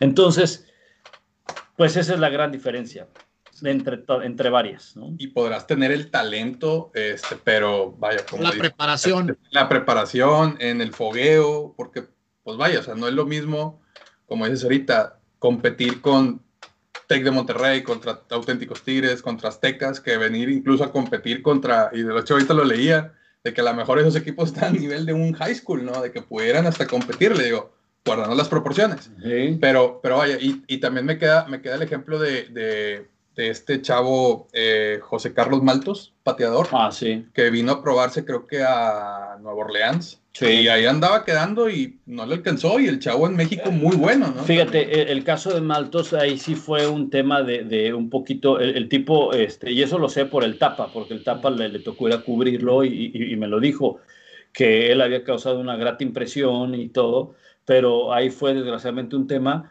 de espacio en el, la escuadra de prácticas, ¿no? Este, tenían que sacar a alguien para meter un receptor abierto, entonces dijeron, pues ni modo, carnal, pues te tenemos que ser gratis porque Y fíjate, más importante un receptor abierto que un pateador. fíjate que esa, No, Willy. esa anécdota que contabas ahorita con, con Marco Martos eh, me, me dejó pensando un poquito en, en México, hablando ya un poquito más de, de- del fútbol, soccer, que conocemos en México, que más seguimos. eh, siempre tenemos esta idea de que sale un, un chavito nuevo en Chivas y es, y ya manda a Europa, es, está listo, o sea, es, es, es, es, es producto, talento Europa. europeo, ¿no? Y, y Talento incluso ah, en, en el programa Ah, donde no, nos no. acompañó este eh, Marc Rosas nos comentaba, pl- platicábamos con él acerca del fútbol en la Masía, en el Barcelona, y nos decía, lo que pasa es de que desde, desde los cinco años, desde los seis años que están en la Masía, los chavitos ya tienen un estilo de juego y unas, y unas eh, enseñanzas básicas que cuando llegan al, al, equipo mayor son exactamente las mismas que se tratan desde las primeras, eh, de, desde los primeros niveles. Y eso que comentas a, ahorita de la, de la anécdota que comentabas, donde, les donde le cambiaron que si el pie, que si la rodilla, que si el, el pulgar, que si no sé qué, son cosas básicas que luego aquí no vemos como aficionado donde dices, pues sí, a lo mejor este chavito o este chavo que acaba de salir de Pachuca, de Chivas, de cualquier otro lugar, pues es bueno, pero si lo mides con lo que hay allá y si lo mides con el talento que hay allá y con las y con los entendimientos básicos que ya tienen del, del, del, del fútbol como y tal, la formación, la se, queda, están, se, quedan están cortos. fritos y, y, por eso lo vemos y, y, y, de repente aquí estamos este, tratando de rompernos la cabeza, tratando de, rompiéndonos la cabeza, tratando de entender por qué no tenemos más gente en Europa y dices, Uy, pues es por eso, cabrón. Es porque aquí eh, sale cualquier nuevo estrellita, nos deslumbra y ya queremos que esté allá eh, rompiéndola en el, en el Madrid, pero no. Salen jugadores, es increíble que salgan jugadores que no se, sepan mandar un pinche centro, güey. O que no le sepan pegar con la izquierda, sí, exacto, no. Oye, tal, tal, vez una de las excepciones es este Kuno Becker, ¿no? El de la película de gol. ah, ah, una de las excepciones puede ser Carlos Salcido, que Carlos Salcido debuta en Chivas Él es un dios. 22, 23 años Sí. y sin tener una formación en fuerzas básicas, debuta y hasta dónde llega Salcido, a que llega a jugar en Holanda, llega a jugar en Europa, pero tal vez ahí Salcido fue un tema más de talento y, y, y, y eh, talento y compromiso, güey. Físico, este, su preparación física, ¿no? Eh, eh, eso en parte, en otro tiene que ver la, la determinación, ¿no? Y, y, la disciplina, la disciplina. Eh, yo creo que los jugadores de, de, fútbol, los mexicanos, sí pueden alcanzar un nivel de Europa, pero para eso tienen que, primero, lo primero es ser bien disciplinados, bien disciplinados con su cuerpo. Es la materia prima. Por ejemplo, yo no concibo, o sea, yo no concibo que haya jugadores que se vayan y que aparezcan a las 5 o 6 de la mañana y todavía te dicen, pues es que fue mi día libre. No, canal, es que no tienes día libre. O sea, tu cuerpo no tiene día libre. Sí, puede ser, pero no puede ser que cada semana en tu día libre, pues te, te, te, te, vayas, aunque te recuperes, sí, pero ahorita no lo vas a sentir. Pero más adelante, ajá, tu carrera no te va a dar. O sea, yo estoy seguro, Andrés Guardado debe ser un tipo súper disciplinado súper disciplinado. Ajá. Ha, de haber te, ha de haber tenido sus, sus, sus días y todo eso. pero. Veladas. Sí, pero la cosa les cambia cuando llegan a Europa, porque se dan cuenta de. Porque se dan cuenta. Y creo que hemos visto de los jugadores mexicanos que se van a Europa, los que se logran quedar, aunque sea que anden pues, en el fútbol de acá y en el de acá y en el de acá, y que no estén en los equipos estelares, pero estén en el, en el trajín europeo, cuando tú los ves dices, oye, este tipo es un superestrella al lado de todos los seleccionados de mexicanos. Sí, porque están todos los días en eso, todos los días, en, todos los días bajo ese mismo proceso, ¿no? Ahora, hasta, hasta, mantenerse allá este, cuesta trabajo, ¿no? Hay que valorarse, aunque sea, aunque no sean los equipos grandes, pero al menos mantenerse por un tiempo prolongado, pues es, es de valorarse, ¿no? Y, y, hablando de, de un atleta superdisciplinado, ¿tienes una pregunta, ¿no, Omar? Que nos mandó la raza. Sí, oye, teníamos que hacer la pregunta obligada de NFL, aunque la raza normalmente no escucha NFL en el podcast, Pablo. Nos manda la pregunta Neto Martínez y nos dice, eh, ¿qué pasa con la novela de moda en la NFL, Aaron Rodgers y, y los Green Bay Packers? Si se queda, ¿qué repercusiones va a tener en el vestidor? Y si se va, ¿qué equipo está más cerca de hacer algo, de hacer algo similar Tom Brady con Tampa Bay?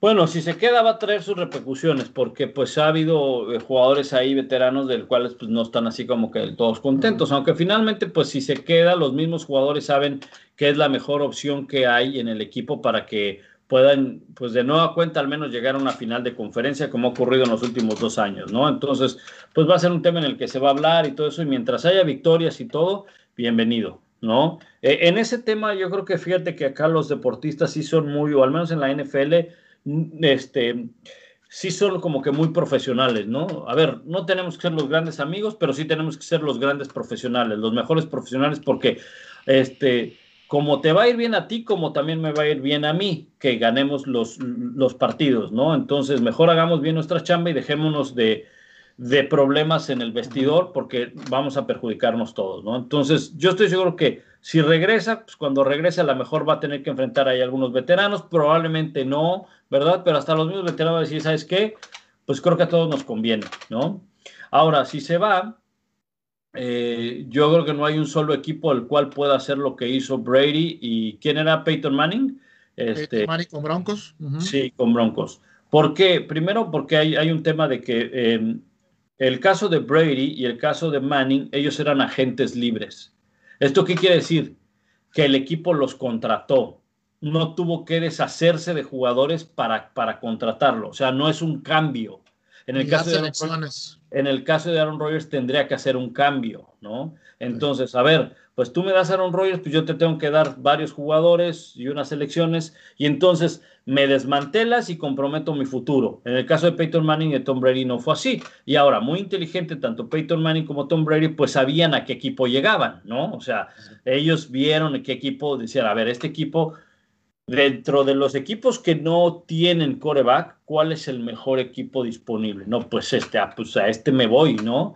O sea, no, no es un tema de que, a ver, ¿por qué, por qué ¿por qué Tom Brady no se fue a Detroit, no? O sea, porque tenía menos armas. Yo lo estaba, yo lo estaba esperando allá en Detroit.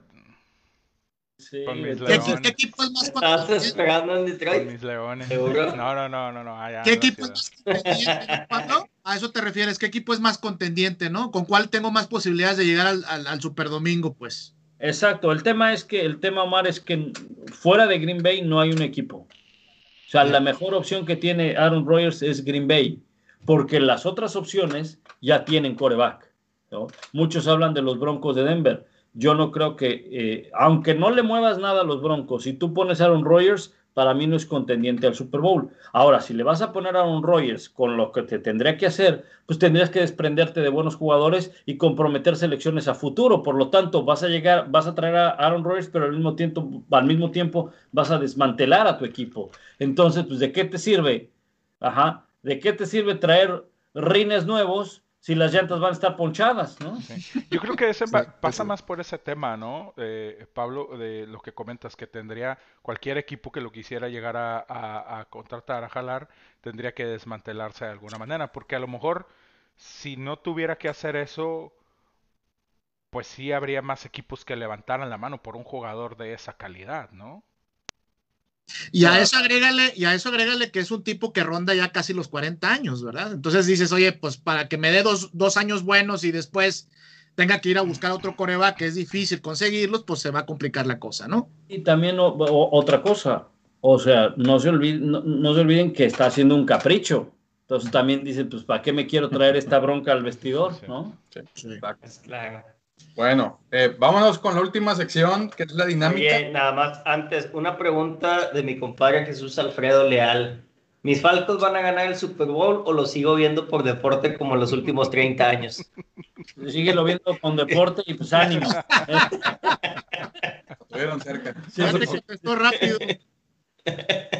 Bueno, vámonos con la dinámica. ¿Qué consiste, Pablo? Es, son nombres, frases, eh, algo yo te voy a decir y tú me contestas una respuesta rápida Dale. de lo que se te venga primero a la mente cuando escuches esa, ese término o lo que te, te vaya a mencionar. Primero, Grupo Radio 1000.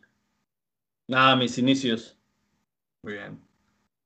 José Roberto Pepe Espinosa. Mi maestro y quien me dio la oportunidad. Super Bowl 29. Eh, Y de Pepe Espinosa, mi gran brother, también, gran amigo. De- 29, mi primer Super Bowl. ¿Quién fue? ¿Qué, qué- qué partido fue? Eh. San Francisco, San Diego. Muy bien. Francisco Javier González. Eh, una persona que influyó mucho en mi carrera también, a quien le estoy muy agradecido. Muy bien. Superdeportiva 1180 AM. Uy, el primer gran proyecto. La, la, segunda, la segunda estación de deportes, al menos en la Ciudad de México. Muy bien. Estadio W. Mi casa por 15 años o más. Ciro Procuna. eh, quien me debe. No, no, ya me pague. No, este. Paga, Ciro. Me acaba de mandar hace rato un- un mensaje. No, un gran amigo, gran amigo, gran compañero de trabajo. Muy bien. Atlanta 96. Atlanta 96. Eh, mi, primer, mi primer gran evento, eh, Juegos Olímpicos, aunque me tocó, perdón que me, me- me extienda porque hay que explicarlo, no me tocó ir a Atlanta, fue quizá mi primer así, este, eh, fue mi primer gran evento, lo cubrí desde México, formé parte de- de- del equipo que estuvimos cubriendo los Juegos Olímpicos, pero también fue de gran aprendizaje porque eh, hicieron un casting dentro del radio donde estábamos, de la estación de radio, en Grupo Asir, y, y me seleccionaron, ¿no? Y entonces me acuerdo que Francisco, me acuerdo que Francisco me dijo, te tengo una buena y una mala. Ajá. La mala es que no vas a ir. La buena es que estás en el equipo. ¿Y, y qué significa estar en el equipo? Además de que pues, eras un seleccionado, eh, económicamente era otro ingreso, ¿no? Eso, esto era, eso era, era importante. Pero además me dijo, me acuerdo muy bien, me dijo Francisco, creemos que sí lo puedes hacer, sin embargo todavía no estás listo para hacerlo. Me dijo, espera tu momento. Me eh, y me contó una anécdota del este, el 88 o del, o del 91, no me acuerdo. Y me dice, yo pasé por lo mismo. En TV Azteca me seleccionaron y no fui. Y sabía que no estaba listo para el siguiente mundial. Las cosas fueron mucho mejor. Y eso sucedió precisamente en, en Sydney. Muy bien. Excelente. Eh, TV Azteca. Mi primera experiencia en televisión. Muy bien. Corea-Japón 2002. el contacto más cercano que tuve al, al mundo del fútbol. ¿no? Este, no, fue, fue, no te puedo decir que fue mi primer mundial, ¿verdad? porque fui al de México 86, ¿no? Mm. Tuve, tuve, estaba chavillo y, y ahí me la vivía en el Azteca y en, el, y en CEU. Me enfermé ese mes no sé cuántas veces para que me sacaran de la escuela, pero, este, pero Corea-Japón fue una, una grata experiencia de cubrir un mundial este, de, de, de fútbol. Y no me. ¿eh? Perdón, perdón, Lucho, bien rápido. ¿Has narrado partidos de fútbol? No, Siempre me quedé con la curiosidad. Nunca, ni uno. nunca. Este, en alguna ocasión, Francisco Javier González, cuando estábamos en Grupo Asir, me dijo, oye, Pablo, ¿no te interesa este, involucrarte en el fútbol? No, le dije, no, no, no, le, dije, no, no, que como que no. Y obviamente no era para que narrara, era para que primero empezara como reportero de, de, de, de fútbol. Y si hay una de las cosas que me molesta, discúlpame este, acá, Luisito, una de las cosas que me molesta un poco del fútbol es este, las declaraciones de los futbolistas. Son algo que este, sí, como que... Sí, como yo no- creo que está Sí. bonito. nada. entonces, este, no, como que nunca me, nunca me, nunca me nació. Ahora, sí lo veo, ¿eh? Sí lo veo, este, la Liga MX no la veo tanto, no porque, en parte porque no me gusta mucho, o sea, pero pues también porque ah, estando acá, pues hay muchas opciones, o sea, o puedes ver el béisbol, puedes ver la NBA, puedes ver la NFL, puedes ver el, el- el- el colegial, aunque no lo creas, el otro día aquí mi familia y yo nos pusimos a ver la final de softball colegial, o sea, y fue un partidazo. Yo dije, en mi vida yo me hubiera sentado a ver softball, pero ahora me he sentado a ver la Eurocopa, vi la final del fútbol mexicano, vi la final, no sé, tenía la impresión de que Cruz Azul iba a ganar y dije, quiero, Por quiero, morbo, por morbo. quiero, quiero ser Parte parte, de de, esa historia.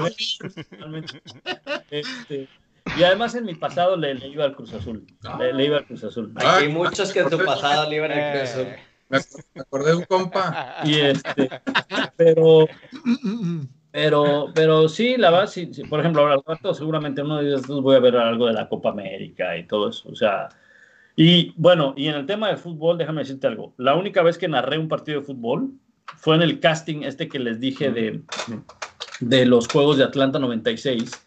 Nos hicieron un casting para seleccionar al, al equipo que íbamos a ir a Atlanta 96, que como les dije, pues finalmente no fui. Pero me tocó narrar una parte. Con toda la intención, Francisco Javier González me puso algo de fútbol, ¿no? Y entonces, sabiendo, y entonces este, me dice, oye, pues no lo haces mal, güey". Y "No, no, pues, lo- todo, todo, todo sea para ir a unos Juegos Olímpicos.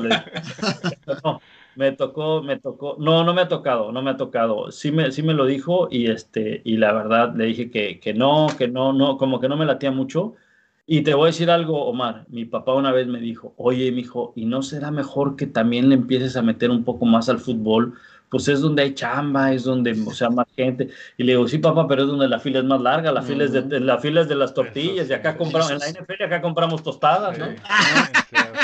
Eso sí. Muy bien. A ver, siguiente. Nos quedamos en. Ok. Estadio TV. Eh, un proyecto donde hubo mucho sacrificio, ¿sí? Y también un proyecto muy, muy querido porque fue de televisión, pero al mismo tiempo fue este, un poquito pues, doloroso porque, porque era cuando se me presentaban las ofertas de ESPN y, y- y- y no, no, no, no podía tomarlas porque tenía un compromiso con ellos, ¿no? Lalo Varela. Un buen cuate, un buen cuate, una, una buena, muy profesional, muy profesional, alguien que le, que le ha aprendido mucho, muy disciplinado, muy puntual, este, una buena persona, una buena persona. eh, muy curioso, Lalo y yo, eso es la anécdota, cuando nos conocimos, nos conocimos cinco horas antes de salir al aire. Oh, Y hicimos este, un, un buen click, un, un- trabajamos muy bien y creo que hemos trabajado muy bien a lo largo del, de- no creo, hemos trabajado muy bien a lo largo de los años, o sea, nos respetamos, yo lo respeto mucho y es, es, un, es un muy buen eh, profesional, muy, muy, insisto, muy trabajador y muy disciplinado, muy disciplinado. Muy bien. Eh, Huddle Up Podcast. No, pues es la hora de la chacota, con el tap. Con el tapa. Es la hora de la chacota. No, pues empezó así con este, empezó un día de que estábamos hablando y, y oye, ¿qué onda? ¿Qué onda? Nos hacemos un, un live, órale, va, y este, y, y- y la verdad es que nos llamaron la atención, nos dijeron, oiga, no, ¿qué onda? este, y dije, bueno, pues lo hacemos con ustedes. Bueno, no lo hacemos con ustedes, lo hacemos en las plataformas de ESPN, y entonces empezamos a hacerlo en, en el Instagram de ESPN, y ya después, este, pues lo empezamos a hacer nosotros, y, y- y la verdad es que no nos, no nos fijamos tanto en que, oye, a ver cuánto nos están siguiendo, cuánto nos están viendo, ni nada de eso, sino que pues lo hacemos por, por, por mantenernos nosotros eh, también eh, eh, al día y, y, pues por la chacota. Yo al Tapa lo conozco. Tapa, el Tapa me conoce, el Tapa es más grande que yo. Jugó con mi hermano fútbol americano, con el gran, el- mi hermano el grande. Su hermano, el hermano del Tapa, jugó con mis hermanos, que son gemelos, que son más grandes que yo. Entonces el Tapa me conoce desde que yo tenía, yo creo que unos 12 años, ¿no? Y él tenía unos eh, 16, 17 Ujú. años, ¿no? Entonces eh, nos encontramos en un Super Bowl, él trabajaba por un periódico y demás. Y entonces, eh, pues es como que la, la chacota, ¿no? La, la hora de, de- de- de echar relajo y pues nos, y pues nos gusta, además, ¿no? Muy bien. Algo así como podcastando, pero sin alcohol.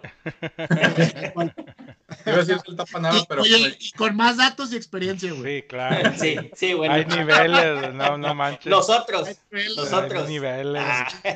No- El, el, el Tapa, debo te puedo decir que es un gran brother porque además es, es- es un amigo de, de- es un amigo fuera de los medios, es un amigo del fútbol americano, de, de los Pumitas, pero además es un súper profesional, digo, no es porque sea mi, mi hermano, mi, mi, mi gran amigo, digo, porque es un súper profesional, o sea, muchos, eh, yo no trato de hacerlo, ¿verdad? Y si lo hago, pues discúlpenme, o sea, yo no trato de ser un insider de la NFL, ¿no? El Tapa es un insider al menos de los Dallas Cowboys. O sea, a mí me ha tocado así, me ha tocado ver, ajá, que, este, que pasa Tony Romo y, y, y, hey, Carlos, que no sé qué, hola, y, y, o sea, eh, nadie me lo cuenta. O sea, yo lo he visto y, y no es tanto que te conozcan los jugadores, que ya es mucho decir, sino es que, que, que está ahí, que, que, que yo lo he visto que, que la gente lo reconoce, los, los periodistas estadounidenses lo reconocen. Se hace presente en la comunidad alrededor de los vaqueros, ¿no? Sí, sí, sí, sí. Y además, pues, es alguien que, que, bueno, mucha gente cree, mucha gente cree que le va a los vaqueros, ¿no? Eh, y mucha gente cree que nada más sabe de, de, de, de, de los vaqueros, ¿no? De los Cowboys. No, te sabe de, de, de todo. Y además, como reportero, te puede cubrir la NFL, te puede cubrir la NBA, te puede cubrir grandes ligas, te puede cubrir box.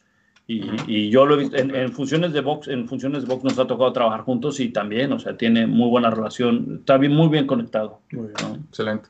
No lo tengo aquí, pero me platicaste una vez de esta persona y así algo que se te venga a la mente de Mario Alberto Kempes.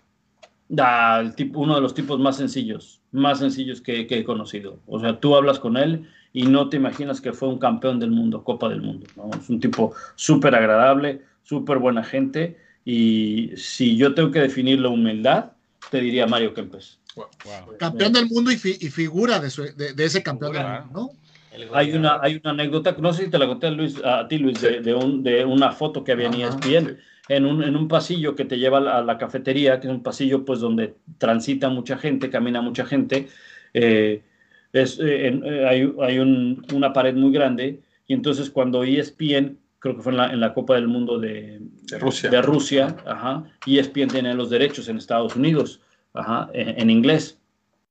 Y entonces en ESPN promocionaron mucho el mundial y le dieron mucha fuerza. Y en esa pared hicieron una cronología de las copas del mundo, empezando por Uruguay. Y entonces tú veías, por ejemplo, pues en el 70 la foto tradicional de Pelé, que lo levantan ahí en el Azteca y así. Y en el 78 está la foto de Mario Kempes festejando, corriendo, festejando un gol. Entonces, el día de su cumpleaños, no es cierto, el día, perdón, el día que, que- que se celebraba el título de Argentina en el 78, pues todos los que lo- los conocíamos le decían, hey, vente, vamos a la foto, ahí donde está tu mural, y ahí nos tomamos fotos, y él no quería, y no quería, entonces, bueno, accedió, y entonces fuimos ahí, y pues todos los que lo conocíamos nos tomábamos fotos, ¿no? Y entonces, pues la, la gente que trabaja ahí, los estadounidenses, decían, oye, ¿quién es él? Y, y eso, no, obviamente, pues tú no le puedes decir eso, tú no le puedes decir, ay, pues ¿cómo que quién es él? ¿no? O sea, a lo mejor él, si le pones a Tom Brady de bebé, pues él te va a decir que es Tom Brady, ¿no? Pues él no tenía ni idea. Y entonces le decíamos, no, pues eh, no sabes quién es él. Me dice, no, ¿quién es? Y le digo, ¿ves esa foto que está ahí grande? Me dice, sí, pues es ese. Me dice, ¿en serio? Y le digo, sí, anotó dos goles en la Copa del Mundo, en la final. No te puedo creer, sí. Y se tomaban fotos con él, ¿no? Gente que no lo conocía, que lo estaba conociendo en ese momento, gente de ESPN, ¿no? Pero muy, muy humilde, muy buena gente. Oye, excelente. una cualidad, al menos en los jugadores de fútbol, soccer argentinos, difícil de encontrar esa de la humildad, ¿no? Oh, sí, sí, sí, sí. Muy, es, es un tipo muy buena gente, muy buena gente. ¿no? Muy bien, excelente. Eh, la siguiente, Pumitas AC. Uf, mi equipo de es el único equipo al que le voy de fútbol americano. No, mi equipo de fútbol americano con el que jugaba, mira. ¿Dónde está? Está- Ah, no, este no es. Es el de México aquí. Ah, está acá arriba, mira. Mira. Ah, excelente. Pumitas, ahí está. Sí. Es, es- grandes amigos, historias, anécdotas. Uh, aquí podríamos hacer otro podcast de eso. Muy bien. En otro momento lo hacemos, claro que sí. Y por último, podcastrando. Este, es una buena plática entre cuates, ¿no? Entre puro, puro regio, ¿no? Casi. Casi. Yo Ese soy, yo- casi, pero bueno, no. Omar y yo somos más este adoptados, regios, regios adoptados, somos de Tampico, Tamaulipas, los dos. pero- Ah, bueno, pero del Sí, norte. Pero del Sí, Tampico, norte. Entre, entre jaivas y arracheras. ¿no? Ahí mismo. así me Tierra Madre. No, es una buena plática entre cuates y entre amigos y todo eso, ¿no? Muy bien. Bueno, muchísimas gracias a la gente que estuvo aquí conectada. Muchísimas gracias, Pablo. Este, tenemos un, tenemos, la verdad tuvimos este comentarios muy buenos, gente que le gustó el programa o que le está gustando lo que hemos estado platicando. De hecho, por ahí raza de que nos pide que hablemos eh, más de americano. La verdad, te lo comentamos incluso antes de salir al aire.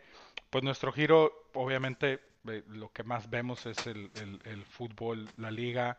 MX, el, sol- el soccer. Este, pero sí también, digo, tú sabes, en- sobre todo en Monterrey, que obviamente al, al hablar más del- del- de los equipos regios, pues nuestra, eh, di- digamos, la gente que nos mira, que nos ve, es más gente de Monterrey. Y sabes que en Monterrey hay un montón de afición para el americano Sí. también. Entonces, este, mucha gente aquí que, que, que, que le gusta, que le gusta el americano, que le gustó el programa, que le está gustando, que nos pide que hablemos más. La verdad, este, al menos yo en lo personal soy un completo ignorante. Sí, de por sí sé poco de, de soccer, de americano sé todavía muchísimo menos. Este, y, y la verdad fue una, yo le comentaba aquí con ellos antes de cuando estábamos eh, preparando el programa y les decía, yo vengo a aprender, vengo a, a- a- a ver qué nos platica Pablo, a, hacer preguntas si me, si me surge alguna duda, pero porque de esto no sé absolutamente nada. Muchas gracias por venir a, a levantar el rating, Oye, a levantar el nivel. si supiera con lo que habló. Soy muy preguntón, eso sí, hablo un chingo, pero no sé nada. Sí, Como te fijas, no opiné mucho, nada más pregunté. Pero bueno, este, Oye, Oye, un- antes, uno- antes que nada, Pablo, ¿dónde te podemos seguir? tus redes. redes sociales, ¿de dónde te podemos Eh, seguir? Ah, En arroba Pablo Viruega. Así. En todos lados. En todos lados, arroba Pablo Viruega, sí. y Hot en, en YouTube, ¿verdad? Hot en YouTube y en Spotify, ¿verdad? En YouTube, sí, ahí está, ahí en, en el canal de YouTube. Ahorita nada más lo que hacemos es lo de Huddle Up semana a semana. Y sí, el, el- el- el mismo Huddle Up lo, lo subimos ahí en Spotify y en, y en iTunes. ¿no? Perfecto. Yo sí, Pablo, eh, agradecido también, igual que Ricky, eh, para mí es un honor porque sí soy súper fan de NFL y, y- y sigo algunos contenidos de donde participas y encantado y un gustazo de haber podido platicar contigo al menos una hora. Un honor. No, ¿de qué. Omar? Muchas gracias. Gracias igualmente a ti, Ricardo. Un abrazo. Muchísimas gracias, gracias a la raza que se conectó. Acuérdense de seguirnos en nuestras redes sociales, eh, aquí en Facebook, estamos en Twitter, en, en Instagram. Este programa lo van a encontrar en YouTube, en Spotify también, para que se lo echen completito, porque la verdad estuvo muy, muy, muy bueno. Muchas gracias a la raza que estuvo aquí con nosotros. Nos vemos el lunes que entra. Nuevamente, muchas gracias Pablo y nos vemos la semana que entra, raza. Acuérdense. Hablar de fútbol te da crédito solo si tienes cheve en mano. Y de Saludos. NFL también, Sí, ¿eh? Y de Y NFL. Ahora. Salud. Bye. Bye.